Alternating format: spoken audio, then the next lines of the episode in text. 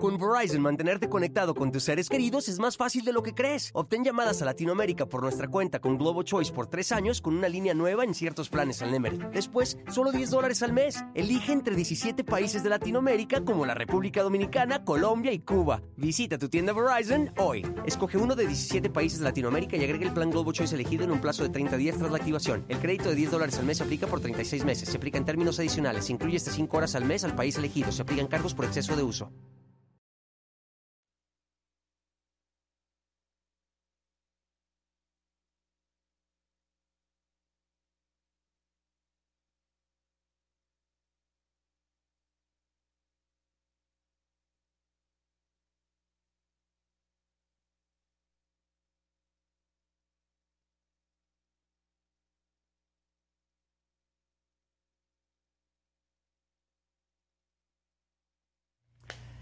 El gobierno de Irán tiene las manos manchadas de la sangre de niños inocentes.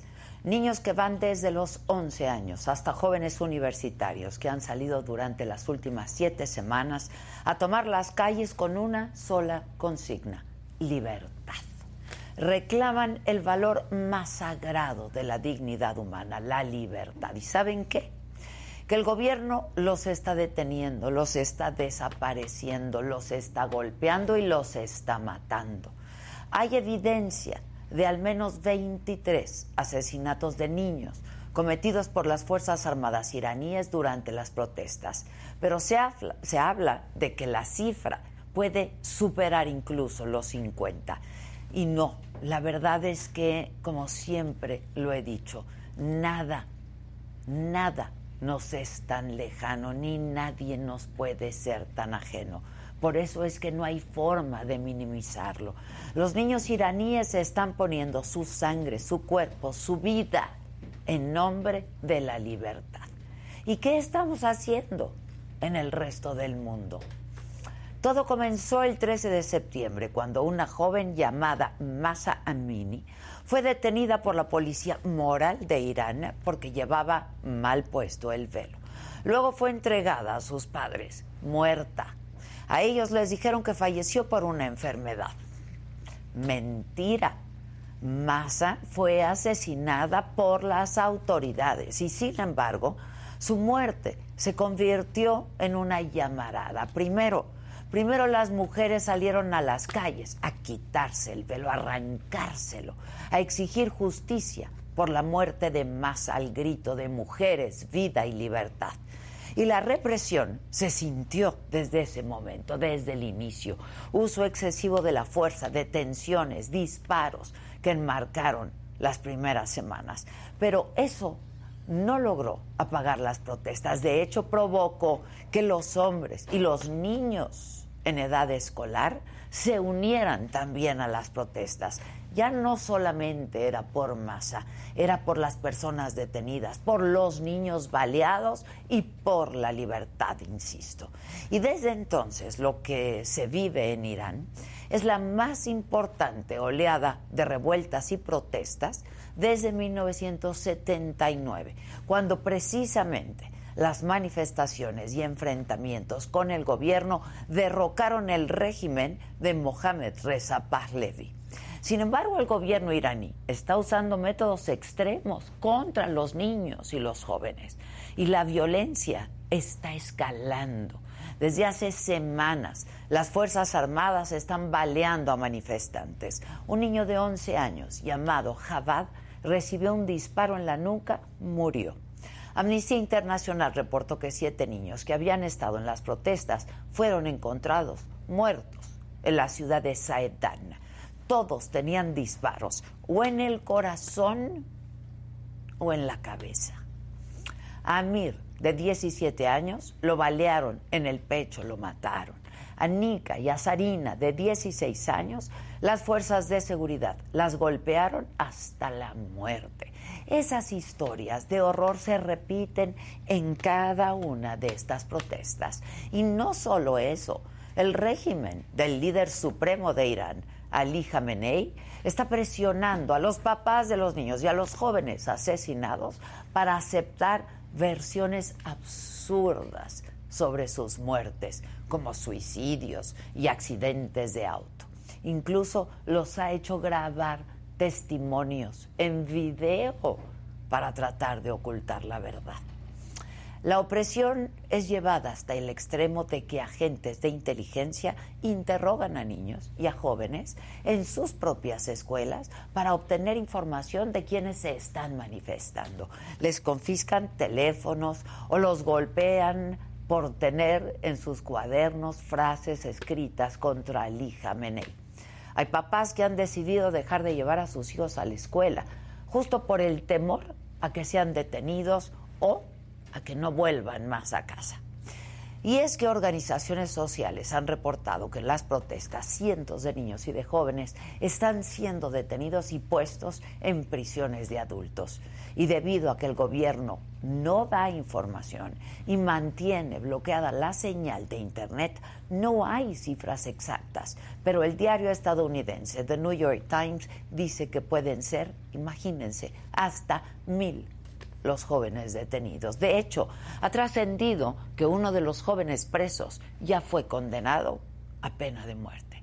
Pena de muerte por protestar. Pena de muerte por luchar por la libertad de su gente. Pero el miedo no los ha detenido y no los detiene a los jóvenes. Ellos se han convertido en un estallido ya incontenible.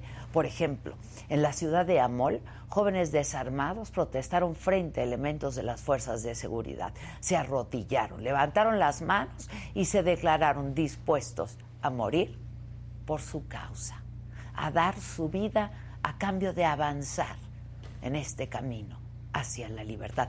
Todo eso está pasando en Irán, sin que en el resto del mundo se dé esta información o se presione por evitar las masacres de estos niños, de estos jóvenes que literalmente están dando su vida, que están poniendo su sangre en aras de un camino, de un futuro que se antoja difícil y lejano, un futuro libre.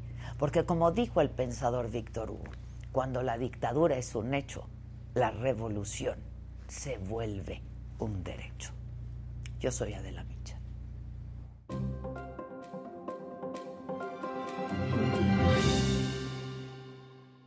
Hola, ¿qué tal? Muy buen día. Los saludo con mucho gusto hoy que es miércoles, es 16 de noviembre.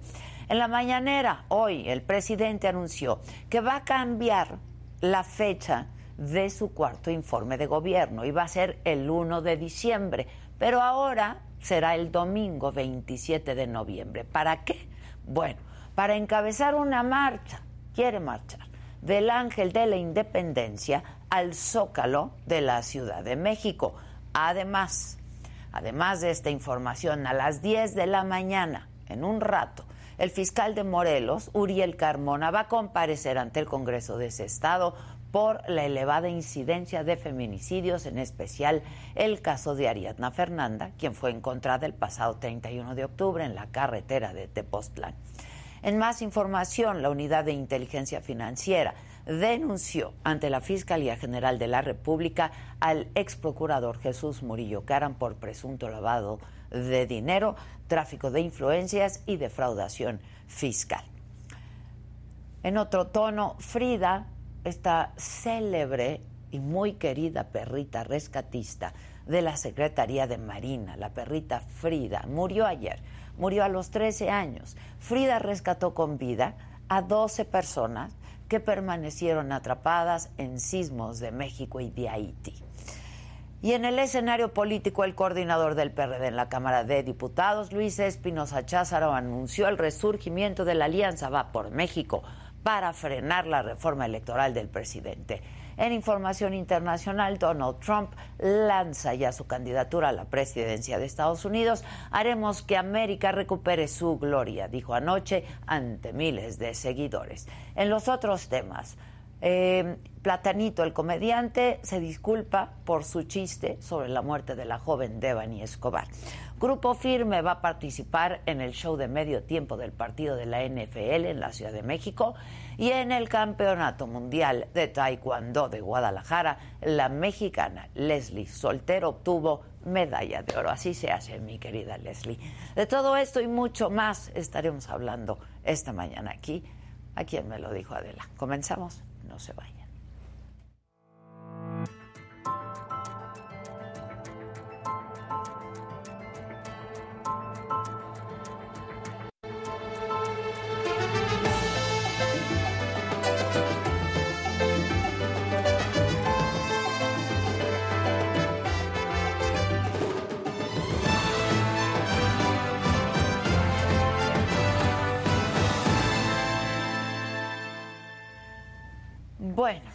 Este caso que nos ha dolido muchísimo a toda la sociedad y que pues de alguna manera ha prendido la alerta de cómo están nuestros hijos, nuestros niños en las escuelas.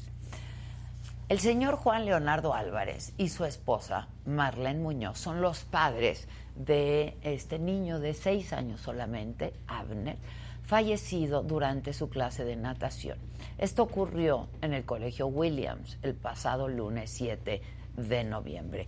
Yo prometí, y así lo hice cuando hablé con eh, la madre de Abner, con Marlene, darle seguimiento a este caso y estar en contacto con ella. Ellos ya anunciaron que van a solicitar a la Secretaría de Educación Pública el cierre definitivo de la escuela.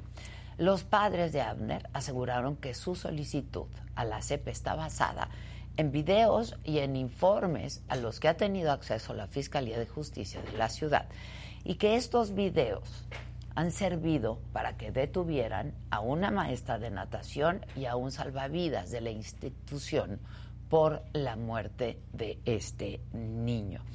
Eh, y bueno, eh, yo pues voy a recibir, y de hecho ya está aquí esta mañana, a Juan Leonardo Álvarez, él es el padre del niño Abner. Eh, Juan Antonio, ¿cómo estás? Buen día, ¿para qué te pregunto cómo estás, verdad? Este, pero te doy un, abrazo eh, con mucho sentimiento y, todo nuestro acompañamiento, la verdad, en estas duras horas de dolor que han tenido y que han padecido, que han padecido ustedes. Es, es una cosa terrible, Juan.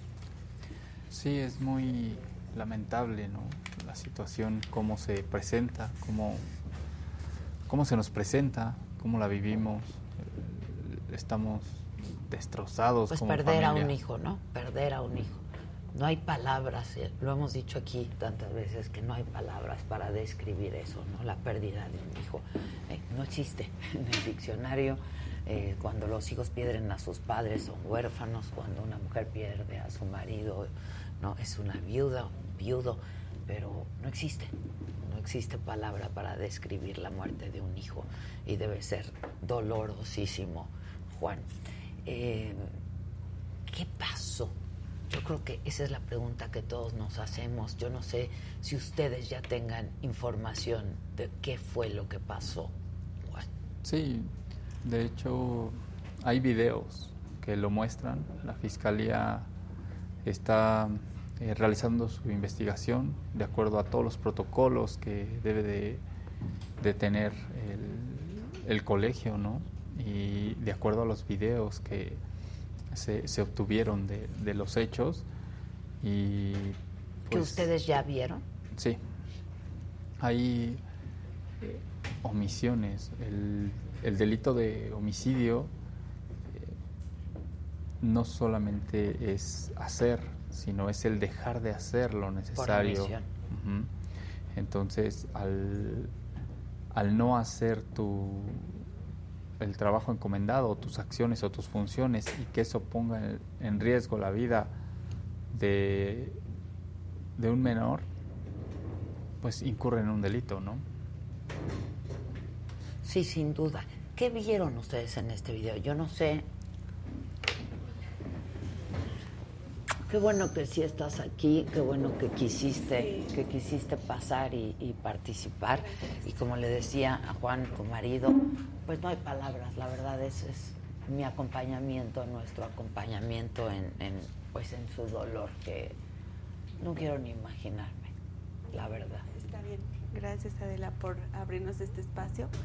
Y como te lo dijimos desde un principio, eh, nosotros venimos a, solamente pedir justicia y a demostrar que, hacer saber que Abner era amor, fortaleza. Y por eso estamos aquí eh, de pie y, tratando de, de, esclarecer, bueno, de buscar que no nada más sea ahorita fue mi hijo, pero el día de mañana eh, sin pensarlo puede ser el de alguien más. Ahora, el, Colegio Williams es una institución que tiene años de estar funcionando. Así es. Y que nunca había pasado por eh, una, una cosa así, por un momento así, ¿no? Este, yo quiero que me platiquen, había habido, y lo comentamos en su momento, ¿te acuerdas cuando hablamos una denuncia por abuso sexual de un profesor que estuvo detenido, está detenido todavía incluso? Eh, pero yo quiero que me digan si ustedes ya entendieron qué fue lo que pasó. ¿Por qué murió Arner? ¿Cómo murió su hijo? ¿no? Porque hay una explicación a todo esto. Sí, de hecho la fiscalía pues sigue con investigaciones, ¿no? También no podemos nosotros eh, dar eh, detalles de la misma, ¿no? Que puedan comprometerlas. Sin embargo, ellos encuentran los elementos necesarios para poder girar eh, un par de, de órdenes de aprehensión de inicio, en donde dos personas, pues, en, están detenidas en este Está momento. la maestra de natación. La maestra de natación encargada y el guardavidas, ¿no? Entonces de ahí se realizarán las investigaciones. Como ellos están como presuntos responsables, pero de ahí se, se, vienen más investigaciones, ¿no? Para ver toda la responsabilidad que hubo dentro de los de, las demás personas que estaban en ese momento. Ajá. Entonces nosotros sabemos lo que pasó, sabemos que no se está filtrando o que no, no ha salido toda la información. ¿Por qué? Porque es delicada, porque hay una eh, investigación en proceso. Sí.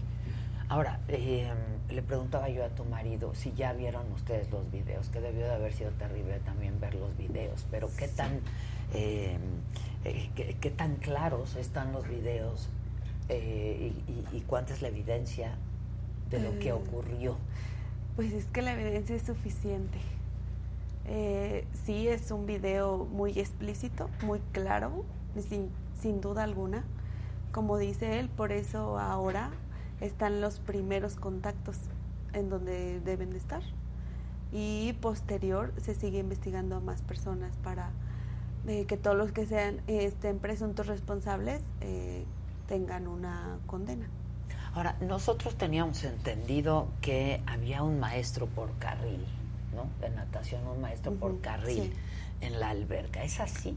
Sí, de hecho no es que no, al decir no había nadie, porque fue que lo que se manifestaba que los niños estaban solos.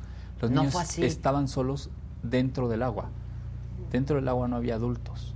Estaban afuera, alrededor, eh, sí, maestro por carril, pero afuera. Pero afuera. Ajá. ¿Ustedes siempre supieron que así eran las clases de natación? No, mm. nosotros no sabíamos. De hecho, eh, la escuela lo que ofrece es seguridad en ese sentido. Ajá.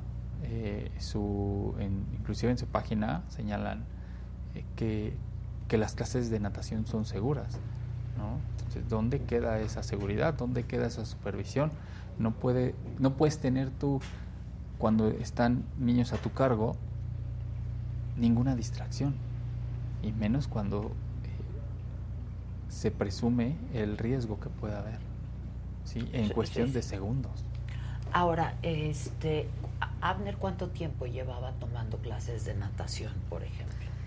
Es que fue el inicio escolar y a no le gustaba ir a natación. Ese día no quería ir porque no había quería, exacto. Entonces, de las veces que, que ingresó al ciclo escolar aquí, esta era la tercera vez que le habíamos dejado ir a natación. que no habíamos justificado su ausencia. Ya. Y eh, entendiendo o atendiendo esa pregunta de las clases de natación, si él sabía nadar, sí sabía nadar. Él tomaba clases anteriormente, él ha nadado fuera de la anteriormente, escuela. fuera de la escuela, exactamente. ¿Desde qué edad aprendió Abner a, nadar? Pues yo creo que desde los cuatro años.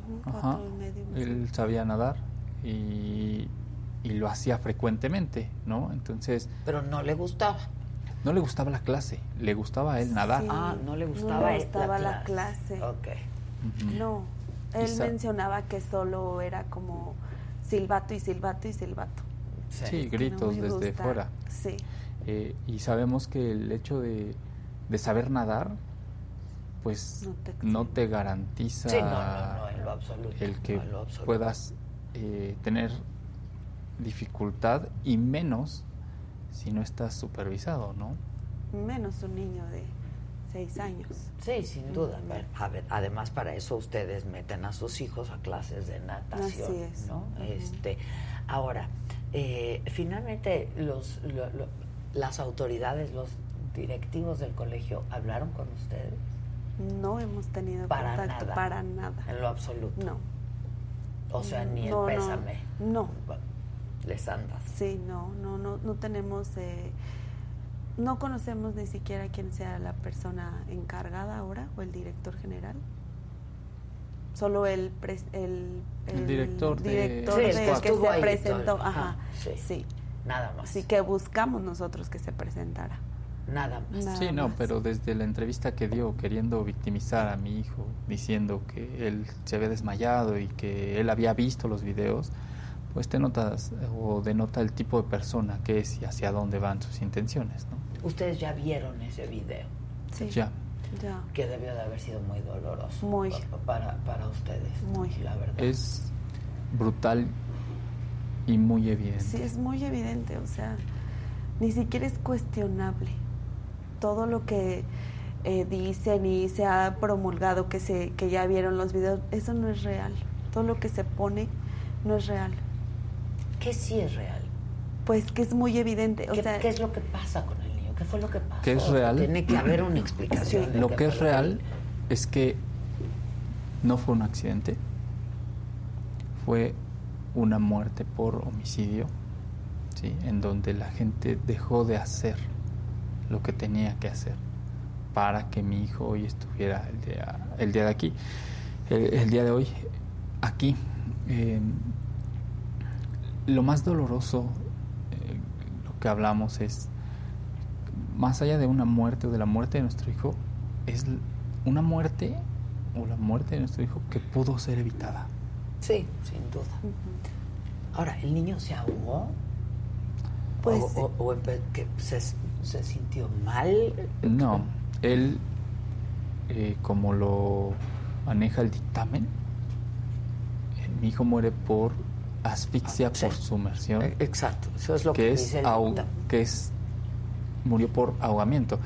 Más allá del instante en el cual eh, muere, ¿por qué? Porque lo sacan de la alberca, porque lo trasladan en una ambulancia, porque llega a un hospital. El hospital manifiesta que llega sin vida.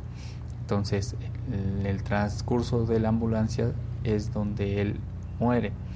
Pero más allá de en dónde murió, es los hechos del por qué murió. O sea, me están hablando de los hechos desde el momento en el que Abner eh, pues pasa debajo del agua el accidente, eh, sí, abajo, a que lo sacan y el lo tiempo que transcurre en trasladarlo. Lo dejan y lo eh, el, el, resumen o el, el comunicado de la fiscalía es muy claro respecto de eso. Señalan segundo a segundo el actuar de cada persona y qué hicieron al respecto. Tardaron más de cinco minutos en poderle brindar ese, esos primeros auxilios. cinco minutos. Sí. ¿Quién detecta? Porque primero se dijo que fue una niña la que detecta, luego que empiezan a gritar y que llega la maestra de español ¿quién, detecta que, que, eh, Abner estaba teniendo un los problema? Niños, los niños son los primeros en verlo. Ajá. Sus compañeros. Sí. Sí. Los compañeros que iban detrás de él. Que hacen reaccionar los a la maestra de Se empiezan a gritar. Así es. Sí. Ok. El, el video no tiene sonido. No. No tiene sonido, Ajá. es pura... Es solamente cámara. lo que Puro se video, ve. sí. Entonces, eh, de ahí, pues la maestra, eh, pues ya, eh, de acuerdo, igual, repito, a las investigaciones, pues hace, va, ¿no? ¿Fue la maestra de natación o fue la maestra de No, español? de natación. No, de La natación. maestra de Ah, natación. O la sea, nunca fue la maestra de español la que acudió, no, No. ella, porque eso fue lo que se dijo Sí, en un principio, sí. ¿te acuerdas? ella cuando sale o cuando lo sacan a mi hijo, ya se acercan los maestros a El buscar. resto Sí, de los el resto. maestros. Así es. Pero ¿qué hace la maestra de natación cuando los niños están diciendo que había un percance en la alberca? Pues camina hacia allá, camina, eh, eh, se eh, mete por él, ¿no? Son detalles, son muchos detalles, igual que no han salido y que no podemos también eh, nosotros revelar. A grandes rasgos es camina, eh, entra por él, él estaba en el carril 5 a un carril de la orilla y la maestra decide, en lugar de sacarlo a un carril en el lado más cercano, ella decide recorrer toda la alberca para sacarlo por este lado. Mm. Desconozco el por qué, pero todo ese esas decisiones que ella va tomando, Mala- una cadena de malas decisiones De tiempo. Así es. Tiempo de vida. tiempo de vida, que hacen la diferencia entre la vida y la muerte. exactamente, y que Nunca uno- pudieron reanimarlo. Lo intentaron, pero nunca pudieron. Eh, No sé qué capacitación tenga, no sé si lo hacían de manera correcta, no lo sabemos. Ya. Y la ambulancia tarda tiempo en llegar. Primero, Pero había un hospital cerca. Sí, a tres que- a minutos tres del minutos. colegio. una, eh, tardan en llamar a, las, a la ambulancia, no fue de inmediato. No. Como señala, viene igual en el reporte que tardan en llamar a la ambulancia, ¿sí? Y la ambulancia eh, llegó, me parece que en 20 minutos, si no mal recuerdo, de acuerdo al De- informe. que- después de que la detallan, llamada. Después Sí. de la llamada. Entonces eh, lo trasladan pues al hospital más cercano. ¿no? A nosotros nos preguntaban en, en la primera llamada, igual que no fue inmediata, que a dónde lo trasladaban. Nosotros no, no nos explicaron la gravedad del asunto, nosotros no nos dijeron, oye, eh, pasó esto, Sí, nada no. más, tuvo No, un percance, ¿a dónde Nada lo llevamos? Tú un percance en la alberca y Oh, tú- señora. A ti es a la que llaman. Sí, de no, primera, primera, instancia. instancia, pero yo tenía el celular en otro en otra habitación. Después le entra la llamada a él, él pone el altavoz y le dicen, oiga señor, es que estamos tratando de comunicarme con su esposa. ¿Qué pasó? Lo que pasa es que mi hijo, es- este Abner, tuvo un percance en la alberca. Y yo, pásame, ¿qué tipo de percance? Ay, yo Este, le marcan señora- a su celular, Ajá. cuelgo y ella contesta, estábamos juntos. Estaban Sí. juntos, exacto. Y entonces ya tú Señora, atiendes la llamada. Sí, exacto. Señora, solo quiero que me diga dónde trasladamos, lo vamos a llevar al San Angelín. Le dije, no, a ver, espérame. No, es que, bueno, yo obviamente dije, ¿qué pasó? Porque él tiene una infección. A lo mejor va por ahí, ¿no? Le dije, llévalo al Instituto Nacional de Cardiología Ignacio Chávez, ahí lo, le van a dar la atención. Sí, señora. Entonces, la Nos comunicación vemos se perdió. hospital. Eh, Nos vemos en el Nacional, la comunicación se perdió por completo. O sea, ustedes se trasladan. Sí, nos trasladamos a lo más pronto posible, corrimos, llegamos. ¿En cuánto tiempo llegaron ahí? Pues en 20 minutos. 20 minutos, pero Sí. llegan y ahí no está. No estaba. Ya yo había llegado. No, señora, siempre no. Estamos, en el esperando a la... O A sea, la todo ambulancia. tiempo era de- estamos esperando a la ambulancia, le estamos dando atención, este, estamos esperando a la, a la ambulancia, ¿no? Nos piden ellos el Número teléfono de del médico, Del que- médico. Que, lo, lo veía eh, durante toda su vida y eh, se los proporcionamos para que hablaran con él. Hablamos con el médico y no, no se han comunicado, no se han comunicado. Nunca tratan. le hablaron. Sí le hablaron. Sí. Sí le hablaron. Sí, ya Sí. se comunicaron, estoy en videollamada, permítame, ahorita le- les digo cómo está, o sea, hicieron una videollamada con él. Entonces, eh, posteriormente, eh, ¿dónde está? ¿Dónde lo llevan? Tuvimos que llevarlo, ya llegó la ambulancia, tuvimos que desviarnos a- al hospital materno de Magdalena Contreras, ¿sí? Y, ok, vamos para allá. Cuando llegamos, pues ya nos informan eh, que mi hijo estaba, o llegó Los, sin- pero nos informó el Los informa el médico. Porque esas personas no estaban ahí. O sea, yo ni las Lo ubicaba. dejaron ahí. No, yo- ya después cuando yo salí, esas personas ya estaban al frente del hospital. Mm. Y yo las identifiqué por su chalequito de este Williams. colegio. Del colegio. Pero es cuando nos percatamos que el hospital está en la misma calle del colegio, tres minutos Sí. de llegar. Y eh, de acuerdo a lo sucedido, pasaron más de 40 minutos, más de 50 minutos para que llegara al hospital. Sí, sí, sí, sí, sí. Tiempo valiosísimo. Sí. Tiempo valiosísimo. Ahora, de acuerdo con la cronología de la fiscalía, también se ve que esto, este, pues ya se sabe, se ve a Abner tratando de sostenerse de los separadores de, de la alberca. ¿Tienen idea de por qué fue eso y por qué nadie lo notó? porque eh, la maestra seguía en Sí, otras, en otras cosas, cosas. sin tener cuidado. Y de- el guardavidas Pero no sabemos estaba en Y qué el les guardavidas que no por estaba. qué se sostenía No. de los... No, él no está- él se intentó sostener, o sea, él No seguramente logró sostenerse. empezó a tener dificultades para Nadar. Nadar. sí. Sí. y no seguramente él comenzó con dificultades e intentaba agarrarse ajá, sin que Nadie lo Nadie. nota. nadie lo notara. notara, sin que estuviera nadie atento. Ajá. Y el guardavidas o el- No esta estaba persona pues no estaba en su posición. Que, que estaba en los vestidores, ¿no? No, Había dice que- camina hacia los Hacia los vestidores. De ahí sale ya del el foco de cámara. Camina hacia el área de vestidores. No es que, Que no estaba sabemos ahí. dónde está. No sabemos dónde estaba, pero camina hacia allá y no se ve que regrese. Regresa después hasta de... después de que ya había de ocurrido el incidente. Así es. A ver, después de esto, digo, preguntarles qué es lo que quieren ustedes, por supuesto, pues la respuesta es justicia, Sí. ¿no?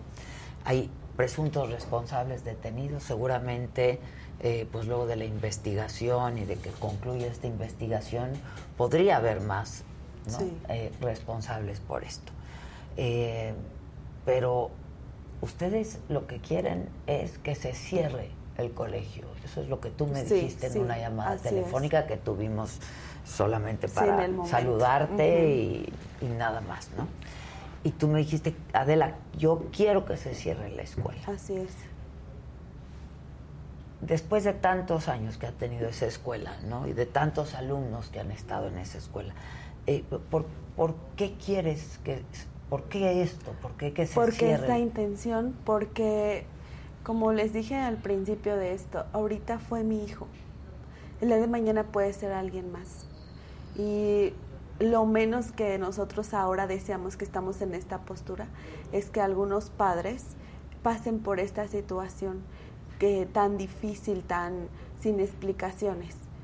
Eh, porque ahorita, y no nada más es como cerrar por cerrar, es porque ahí murió mi hijo, porque ahí no me han dado una respuesta, porque ahí no han respondido por... Yo he buscado que sea por nuestra ayuda de la fiscalía y demás, que se haga lo, lo justo para eso. Más allá Que de... sí.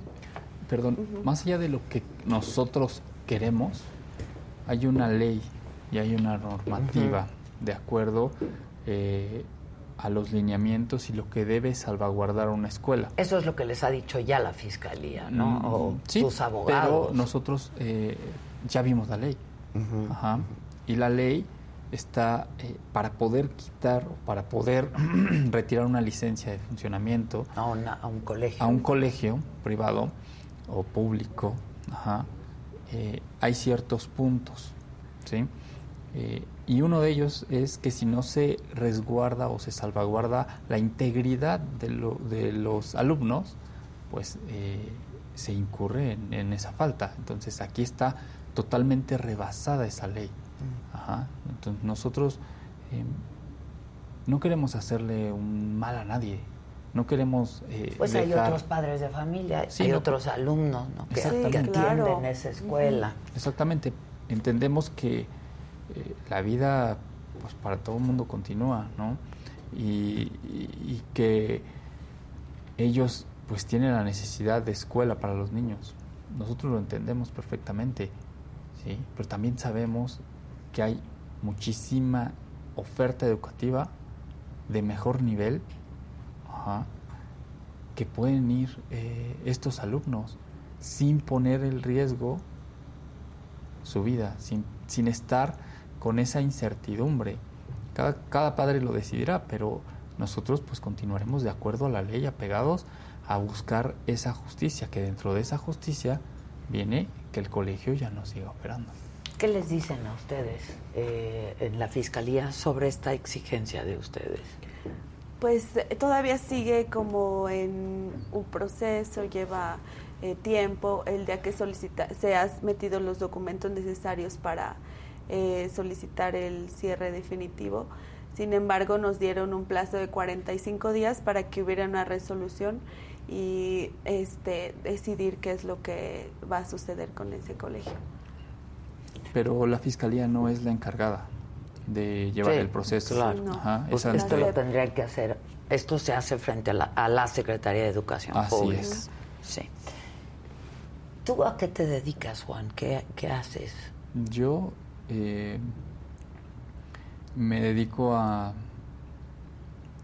a bienes raíces. ¿No? Trabajo en una inmobiliaria y yo me dedico a la parte del, de los créditos. Mm. Eso es lo que yo yo hago. ¿Tú?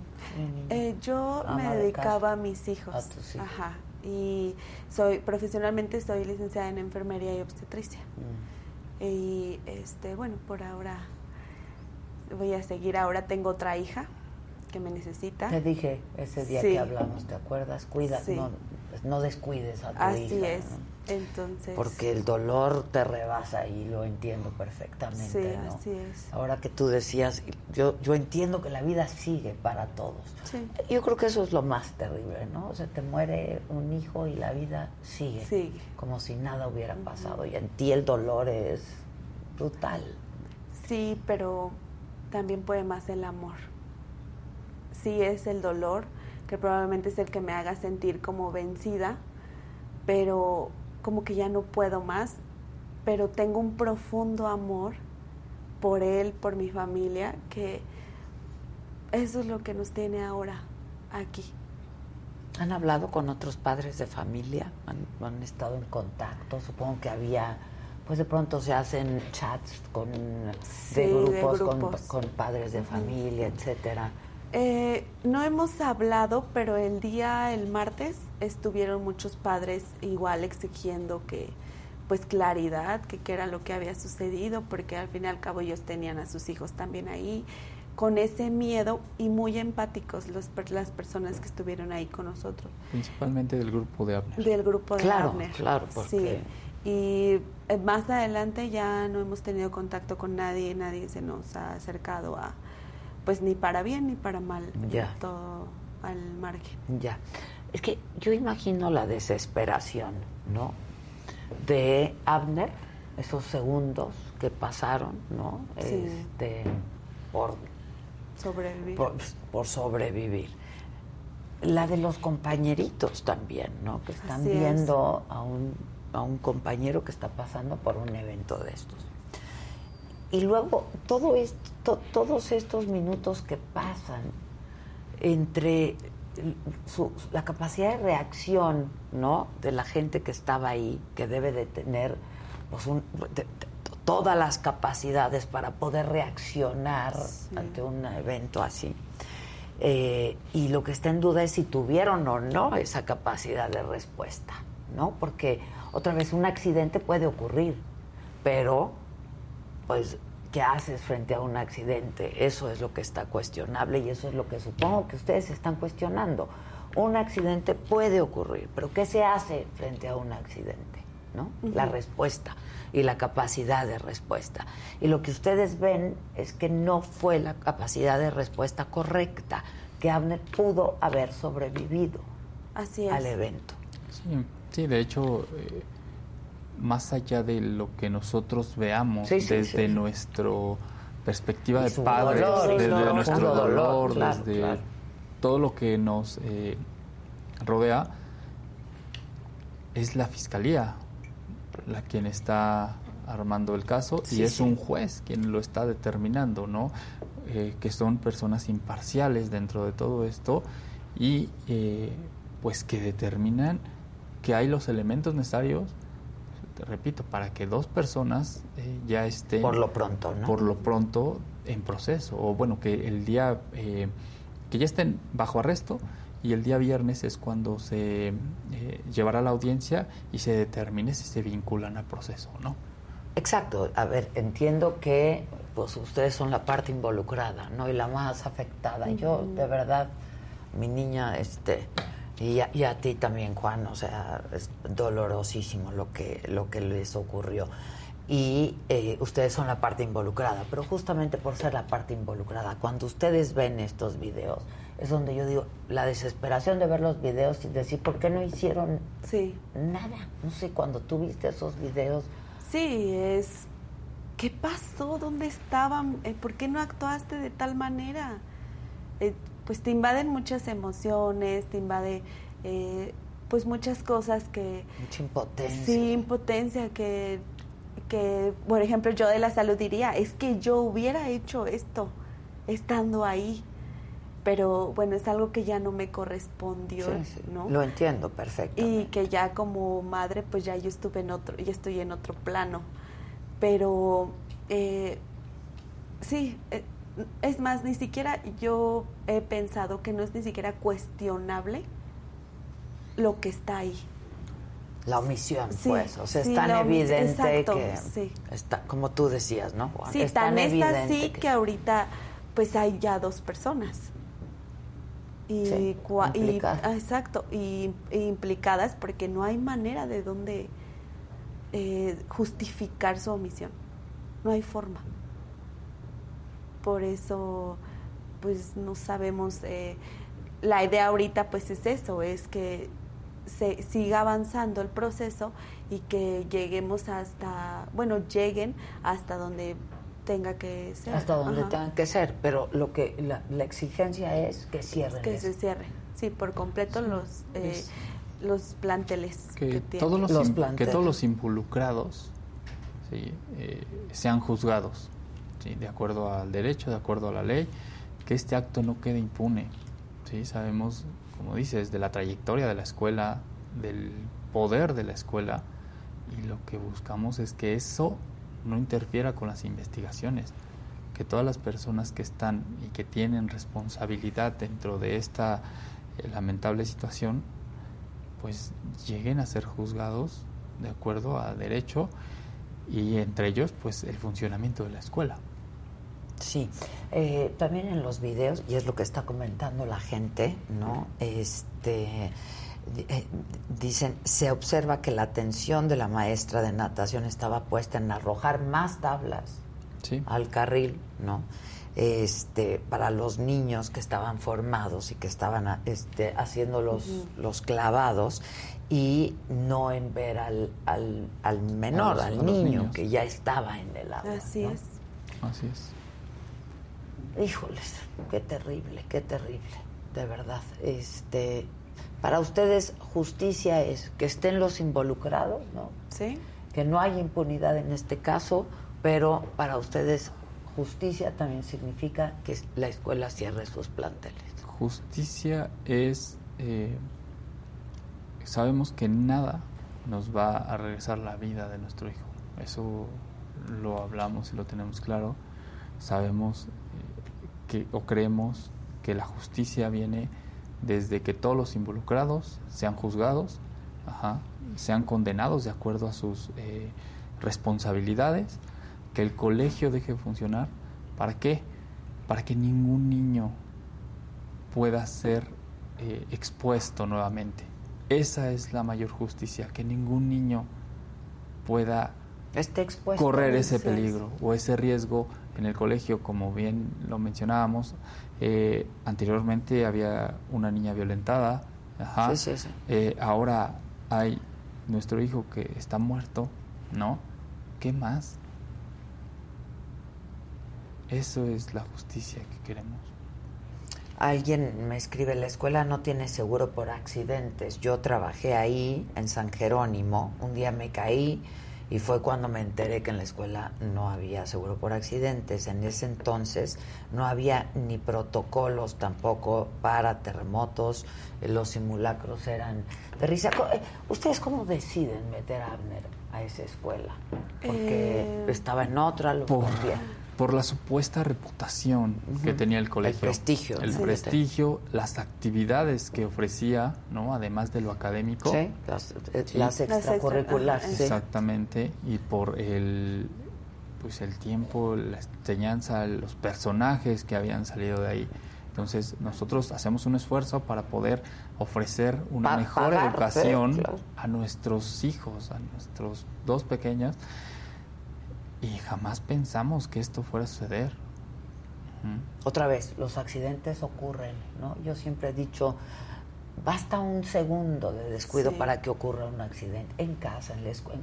Así es. La capacidad de respuesta es la que está en cuestión, ¿no? La que está siendo cuestionada. Sí. Este, ahora, eh, eh, también está clarísimo que la condición de Abner no tuvo nada, que ver con el incidente. En lo ¿no? absoluto. En lo Sí. absoluto. No, eso- no tenía ningún tratamiento para eso.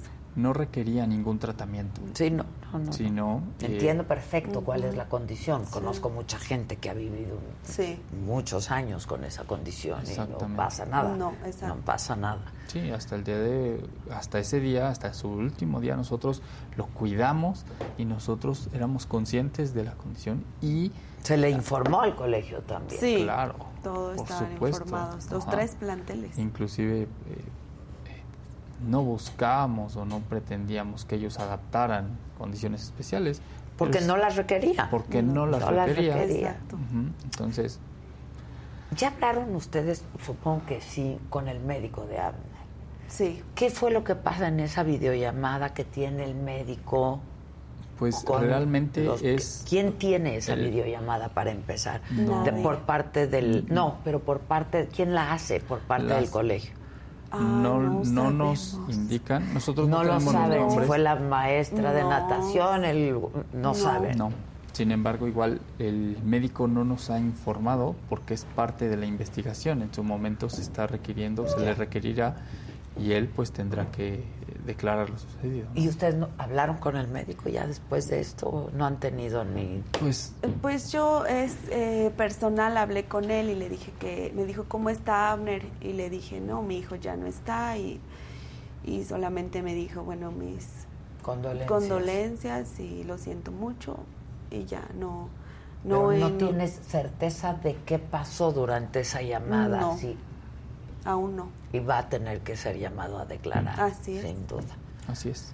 Híjoles, ¿ustedes confían en la justicia de la Ciudad de México, en la Fiscalía? Pues hasta este momento Hasta ahora, sí. Ajá. Hemos visto cómo se han manejado, cómo se conduce y hasta ahora sí. Te digo, nuestro eh, temor es el poderío de la escuela, ¿no? La campaña que han realizado en algunos medios, en el cual quieren eh, a- hacer ver que las cosas fueron culpa de, de mi hijo cuando pues no hay lugar a dudas. Bueno, Y- para eso está una y se irá, investigación. y se irá esclareciendo y se, y se irá saliendo a la luz, pues, cómo fue. Sí, sin duda, este, más allá de lo que pudieran decir y quién, quién estudió en esa escuela. A Así ver, hubo un Sí. incidente y si hubo responsabilidades, pues, ¿no? Es Habrá correcto. que pues que hacer algo al respecto, más allá de quién haya estudiado ahí, quién haya salido de ahí. Así es. Este, ¿no? Eh, sí es una escuela con mucho prestigio. Supongo que por eso ustedes querían que sus hijos estudiaran ahí y estaban Sí. haciendo un esfuerzo por Para pagar las colegiaturas. Así es. Este, pero pues si hubo responsabilidad, hubo responsabilidad, ¿no? Y del tamaño de, de la responsabilidad tendrá que ser la consecuencia, Exacto. ¿no? Exactamente. Sin duda. ¿Cómo han pasado estos días? Este, eh, ¿Cómo está tu hija? Eh, Yo te preguntaba, pues el día que hablamos, otra vez fuera de cámaras y de todo, yo hablé para saber cómo estaban y Sí. si necesitaban algo y, y, te pregunté por tu hija. ¿Cómo están? ¿Cómo, ¿Cómo están? Bueno, sin duda alguna, la ausencia en mi casa es por completo eh, muy triste, su ausencia de él. Pero mi hija eh, es mi fortaleza ahora. Mi hija está llena de amor. Mi hija eh, habla solo de su hermano, de lo que recuerda, de cómo lo vivió, de, de no habla más allá, ella no se involucra en estos temas, ella nada más ve lo hermoso de su hermano, lo recuerda de esa manera, así como nosotros y pues sí han sido días difíciles, días que pues a veces no te quieres ni levantar, pero yo siempre he dicho y el nombre que ustedes le quieran poner, pero la justicia divina es más fuerte que cualquiera que nosotros podamos o queramos este, realizar. Y es por ello que, seguimos de pie y por el amor que nosotros, Él nos dejó ese legado, eh, pues hemos avanzado en estos, ay, ya no sé cuántos, nueve, diez días que llevamos en su ausencia. Recuérdame cuántos años tiene tu hija. Once. Once años que está en una edad en la que entiende absolutamente claro. todo, ¿no? Absolutamente todo. Sí. Escucha, ¿no? Sabe la situación y pues ella lo toma con conforme a su edad, ¿no? Ella es muy amorosa, lo recuerda con mucho amor, como dice mi esposa, entonces es nuestra fortaleza, ¿no? tenemos que igual... Y la vida sigue, como decías, Juan. ¿Qué va, qué, ¿Dónde va a estudiar su hija? ¿Qué planes tienen? ¿Qué va a hacer? Ay, la verdad es no han pensado en eso. No, no lo tenemos como claro aún, pero nuestro objetivo es que ella se sienta segura este, y eh, cálida con al donde ella quiere ingresar. Donde ella decida, ahí va a estar independientemente de todos los planes de estudios que sea, que lo que tenga, que donde ella se sienta a gusto. Ella eh, estaba contenta en ese colegio. Sí le gustaba, le gustaba la convivencia de los amiguitos que tuvo, eh, pero también entramos en el tema en que odiaba la natación. Y ir, a, ir a la clase de natación. Ajá, o sea, no le gustaba estar ahí. Y también esquivábamos, mucho tiempo esquivábamos de las clases no quiere decir no vayas. Ajá, este. Vemos la manera de que, porque era esa clase era parte del plan de estudios, no era extracurricular. Exacto, tenías que hacer. Exacto. Entonces tratábamos de, de esquivar eso lo más con todas las ausencias permitidas. ¿Por qué no le gustaba? ¿Le has preguntado? sí, porque igual me habla de que eh, la maestra era muy gritona, muy regañona, que no se fija, le decíamos se cansa. No, la última vuelta Sí, que no se... que no, les enseñaban, no, que nada más les aventaban y los dejaban, que se ponían ellos a platicar, a hacer otras cosas, que no les ponían atención, que nada más era a base de gritos y, pitidos, querer eh, controlar. ¿Quién los está apoyando legalmente, Juan?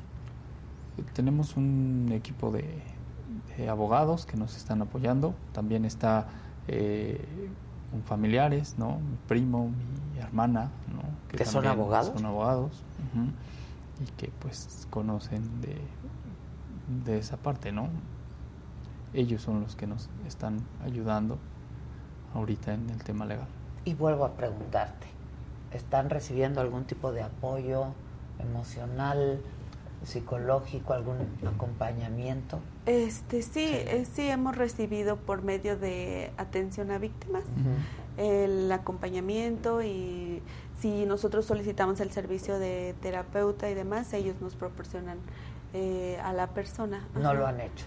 Eh, solicitamos en algún momento una para mi hija, pero mi hija es como, a ver mamá, espérame, este, por espacios y y ellos se están ajustando a nuestras necesidades, no nosotros a las de ellos. por esa parte sí.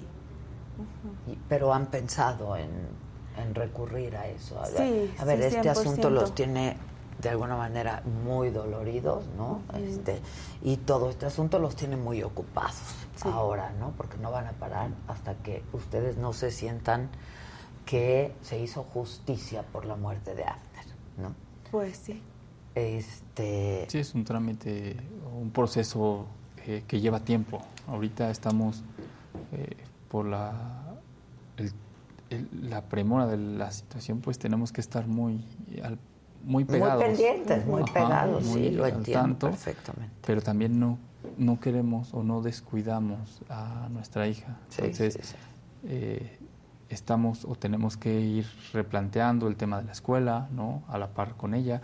Tenemos que ir el tema del apoyo, ¿sí? Que sí nos ha apoyado la fiscalía. La fiscalía. Ajá. Entonces, pues vamos también conforme a lo vamos creyendo lo mejor, vamos avanzando. Pues día a día, ¿no?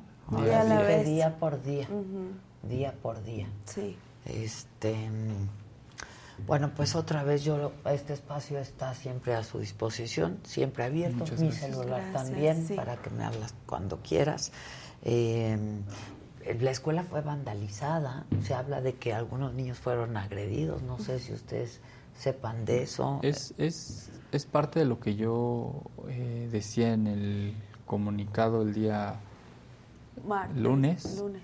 Ajá, yo eh, señalaba que el colegio está haciendo una campaña ¿no? para eh, culparnos, revictimizar a mi hijo, en donde señalan que, que entramos a vandalizar y, bueno, que entramos a hacer daño a los alumnos. Para nada. Entraron cámaras en todo momento con nosotros. Mm. Ajá. Y ahí está eh, los hechos, entiendo y de verdad sé que probablemente no sea la forma adecuada de entrar. Y yo estoy seguro que si el colegio nos hubiera dado una explicación, nos hubiera atendido, Oportuna, oportuna. Sí, pero Eso no hubiera fue la forma de dar respuestas. Exactamente. Nosotros, o escondidos. O sea, a lo que voy, nosotros tuvimos la necesidad de hacerlo buscar, las respuestas, y lo haríamos nuevamente. Sí, lo entiendo. O sea, nunca les dieron una explicación. o sea, no, yo, es más, yo a esas horas la escuela seguía funcionando y yo no sabía cómo había muerto mi hijo. y habían pasado ya 12 horas, un día, 13, y no, no tenía ni idea. 24 horas.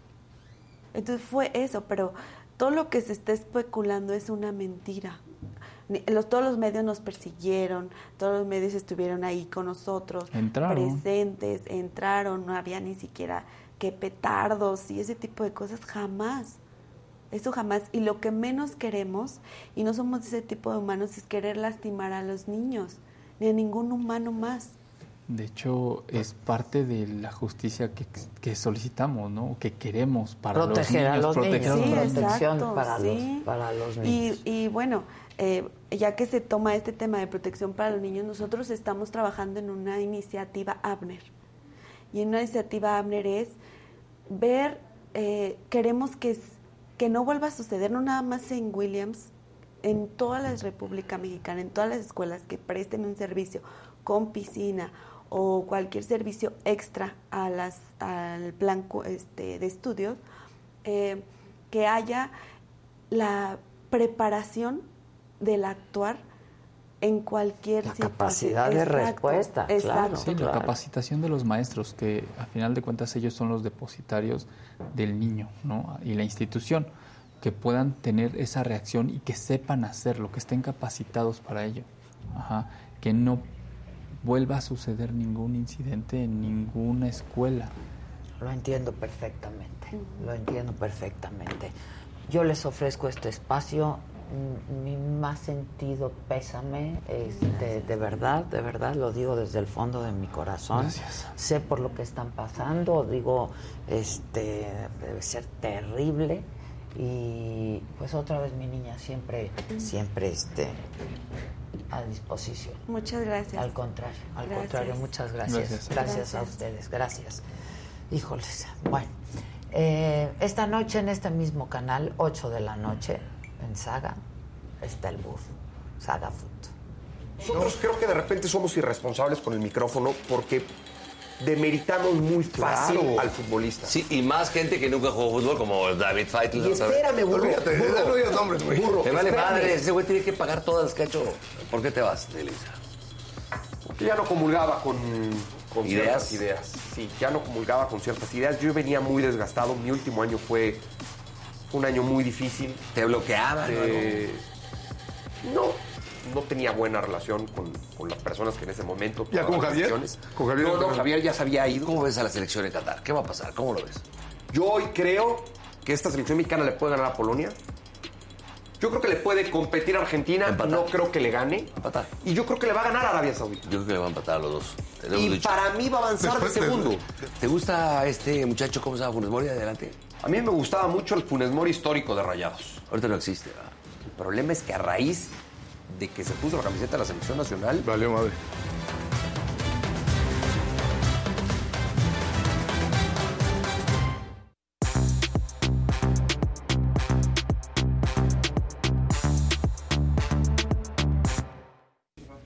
Buenos días. Buenos días. ¿Cómo están? Bien, Eh, bien, buenos días. Digo, después Levanten de... el Sí, sí, sí, sí, sí, sí, sí, sí. Sí, sí, Este, levanten Sí, el sí, sí, estaba... Está muy... Qué triste. Qué triste, ¿no? Qué por duro, supuesto. la la- verdad. O sea, no, no se vale. Simplemente en todos los sentidos, ya lo hemos platicado. Tú piensas que vas a llevar a, a su so- segundo hogar, ¿no? Digo, porque eso es, al sí, final del día, una claro, escuela. claro. Ahora, como yo les decía, eh, los accidentes pasan. Sí. O sea, los niños se caen, los niños brincan, van, vienen. En un instante puede ocurrir un accidente, pero ¿dónde está Claro. la capacidad de respuesta de la gente responsable? Exactamente. Y que, y que todo lo que hicieron haya sido el clásico, eh, palabras de siempre que son huecas, vacías, sin Sí, fondo, y no, que termina con el no hagas cosas buenas que mira, parezcan no malas. creo que lo hayan hecho nadie con dolo, ¿me Claro. explicó? Pero pues hay una responsabilidad. Sí. Tiene que haber una O sea, responsabilidad. al momento o tenía que haber Algo, salido. algo no hicieron. Sí. Desde, desde la idiotez de decir, no va a haber clases de natación. No, no, no me vengas con eso. O sea, desde ahí estuvo mal todo. Sí, todo mal. Todo. Todo mal. Bueno, arrancamos si quieres con chismerío. Lo que quieran, venga, lo que diga el productor y amigo. Chisme, chisme. A ver. Se pone brava la situación en Fórmula 1 en Red Bull. No termina. Ya contestó el checo también. Ya contestó el checo y dice que todo está bien. O sea, supuestamente al interior de Red Bull ya todo está bien. Pero, ¿qué crees?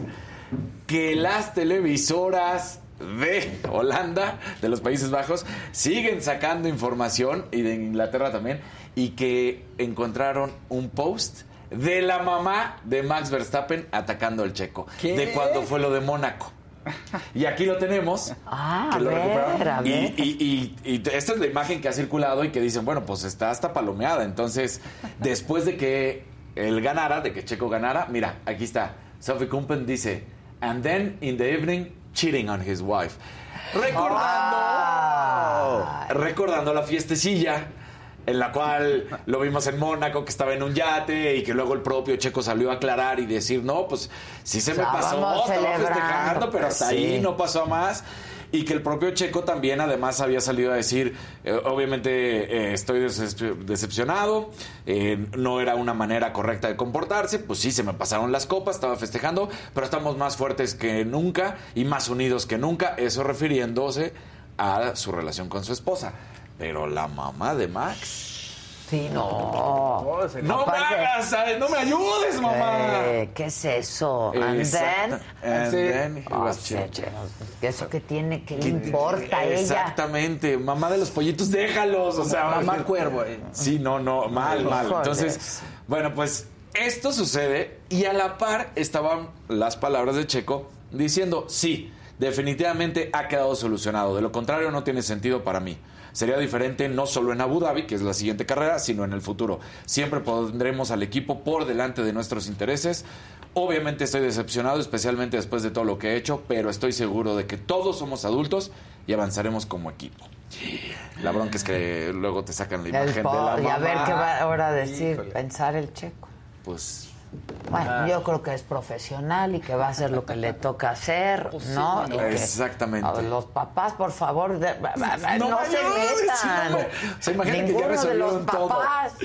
Imagínate que resolvieron todo y de repente, oye, ¿qué crees que dijo la mamá? La mamá. Pues, eh, híjoles, ¿quién descubrió el, el La, prensa, Pues la prensa sí. de los Países Bajos que pues tendrían que estar como que apoyando lo suyo. O sea, dicen que fue entre los Países Bajos y los ingleses los que sacaron este post que había borrado obviamente la mamá, pero, Pero que quedó. Quedó evidente. Quedó. Aquí no se borra nada. Híjoles, qué cosa. Qué cosas, ¿cómo Pues sí está el chisme de lavadero. Está el chisme de lavadero. O sea, mira, yo creo que el checo, conociéndolo, va pues, a, a portarse como un profesional que Exactamente. es, ¿no? Sí, al final del día la experiencia, los años, todo esto lo ha llevado. Entonces el checo yo creo que sí va a decir, mira, terminemos, Sí, ya. viene también el respiro y ya veremos qué sucede.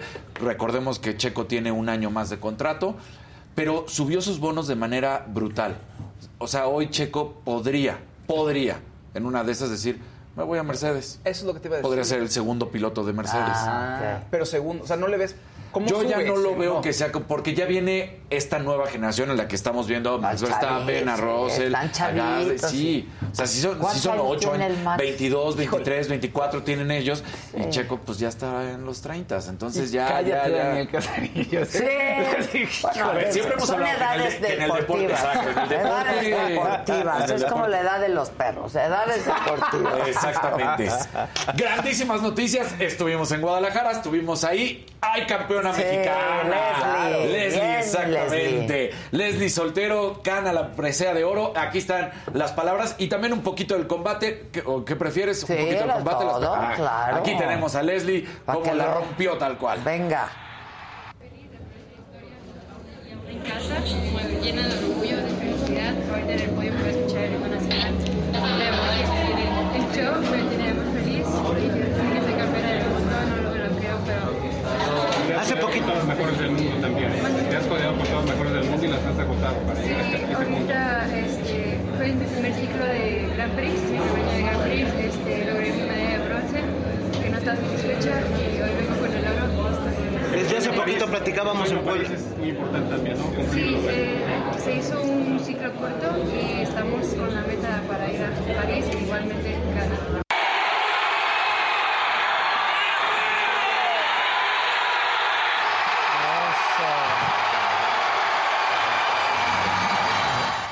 Último solamente ganó con un punto.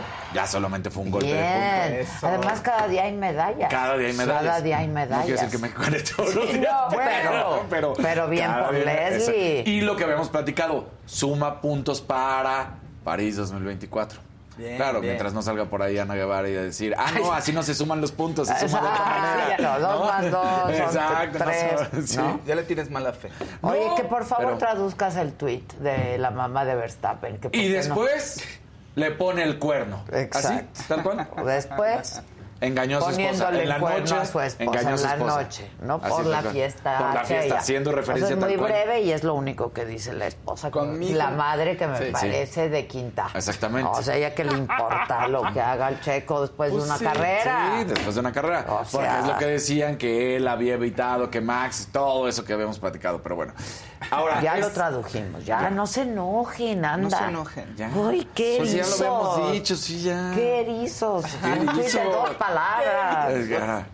Y después en la noche engaña a su esposa. Ya, eso es el tuit, así de fácil. Exacto. Oye, se pone muy macabrón lo que voy a comentar porque es todo un- una historia que vamos a pues comentar. Primero, eh, Gianni Infantino, presidente de la FIFA, ¿qué tal, eh? Ahorita en todo lo que está sucediendo, en las reuniones de presidentes, lo que está pasando también para el Mundial, que sabemos que arranca en cuatro días, tres días. Y bueno, pues aquí está. Primero dice, exhorto a Rusia y a Ucrania a detener la guerra, a que hagan una pausa durante el mes del Mundial. Ha habido historias, momentos, hay Sí, de hecho claro. una, eh, pues eh, ahora sí que una institución que habla siempre de esta situación, de que no sea, que se aproveche, ¿no? L- los momentos deportivos que enaltecen a lo mejor del ser humano y que pues en esos momentos sea. Pero dices, a ver, ya, tú pides esto a la gente. Sin embargo, tú apoyaste al Mundial de Rusia, dijiste que es lo mejor, has hablado de que Vladimir Putin es el mejor, que el Mundial de Rusia ha sido de lo mejor que, hace, que se ha hecho. Y entonces, aunque él lo que hace es aludir a la tregua olímpica, que es una revolución moderna y respaldada por Naciones Unidas, que venía de la antigua Grecia, que era el momento de los Juegos Olímpicos cuando se hacía el alto, pues ahorita dicen, sí, pero tú estás prácticamente de cierta manera atacando a Ucrania. Porque además no se nos olvide, pides la pausa. Sin embargo, en esa pausa ahí te va.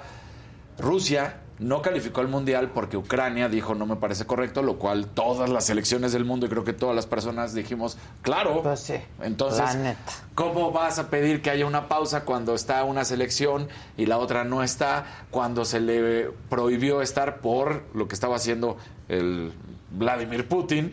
Y pues del otro lado unos indefensos, que no han sido nada indefensos, pero en este sentido de unos invadieron para la guerra. Y cuando tú has mostrado tu apoyo constantemente hacia Rusia.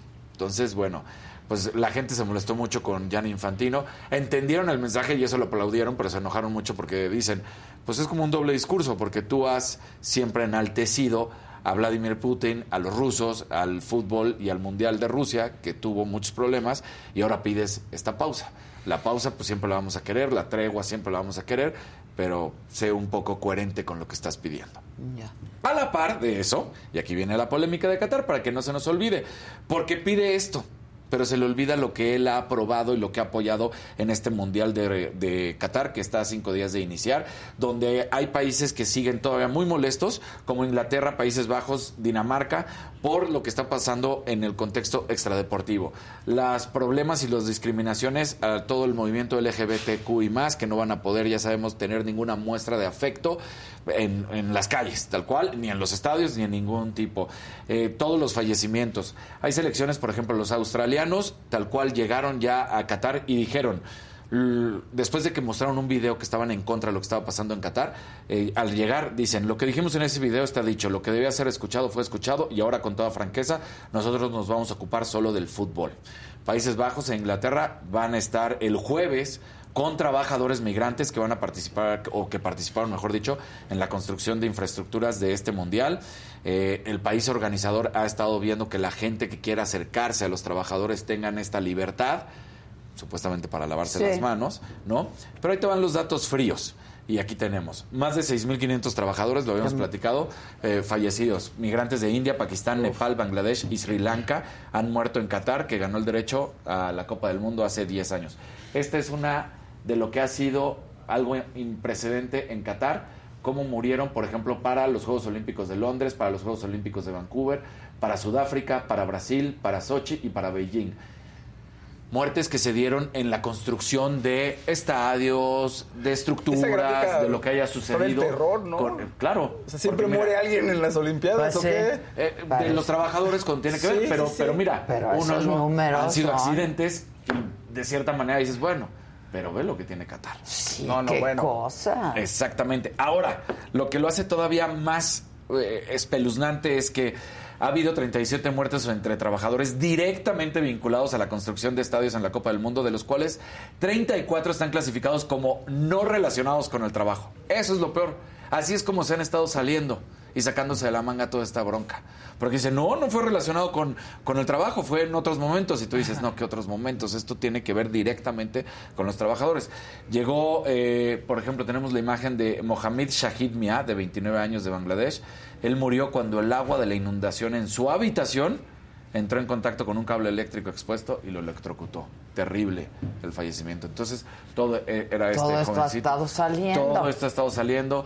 Eh, los eh, indios que estaban ahí, trabajadores que llegaron eh, ahorita, recibieron a la selección de, de Inglaterra entre aplausos y que también de Qatar se enojaron porque dijeron son pagados. No, no son pagados. También hay esta relación de India con Inglaterra pues, y que además pues saben que los ingleses han estado muy en contra.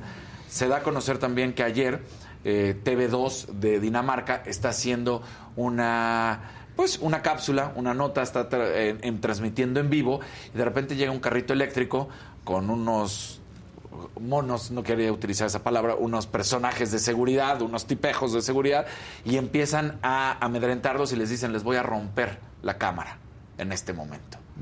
Y entonces dicen, ¿cómo que nos vas a romper la cámara? Les vamos a romper la cámara, que estén aquí grabando, ustedes no pueden.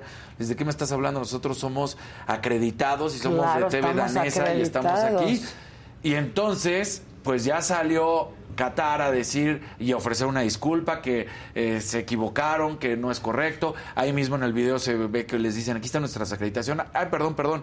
Pero ya también el gobierno salió a decir, no, no, tienen todo el derecho, pueden grabar, pueden hacer lo que ustedes quieran. Sin embargo, pues ya se suscitó este evento. Y recordemos que pues la selección danesa es una de las que más ha criticado y que dijo que ellos quieren portar la banda de capitán con los colores de la bandera eh, LGBTQI más, ¿no? Entonces, la situación está brava Sí. de todo lo que se está viviendo. No, oyes en el radio, ay, si vas a Qatar, las mez- recuerda que las mezquitas no son de acceso público y tú, no, bueno, imagínate que vas como turista, ay, como una iglesia, me voy a meter Pues aquí. sí, a Y una es ilegal. mezquita, claro. Exactamente. Tienes que pedir permisos, y, Sí. en fin, es como una actividad de alto riesgo. Sí. No, Sí, esa visita es una actividad de alto riesgo. Sí. Turismo extremo. Sí. Turismo extremo, sí. Imagínate. No sé, me da- O sea, Nunca Me da miedo. mejor dicho, ¿eh? Nunca mejor dicho. Entonces, pues, pues está durísimo, ¿no? Es- esos números desenmascaran cualquier posibilidad de lo que quieran decir los organizadores, porque ahí están los números, ahí están los fallecidos. Entonces, Sí, terrible. por más que traten de verlo. Vamos a pasar a algo, algo divertido. No algo- quedamos que íbamos a subir el Ahí te evento. va, ahí te va, ahí te va. Nada más te voy a interrumpir Eh, porque hay un claro. verde. Cati- Catina Esparza dice, Checo tiene hijos y está en sus 30. Ya lo piensa uno eso de arriesgar la vida. Saludos a todos.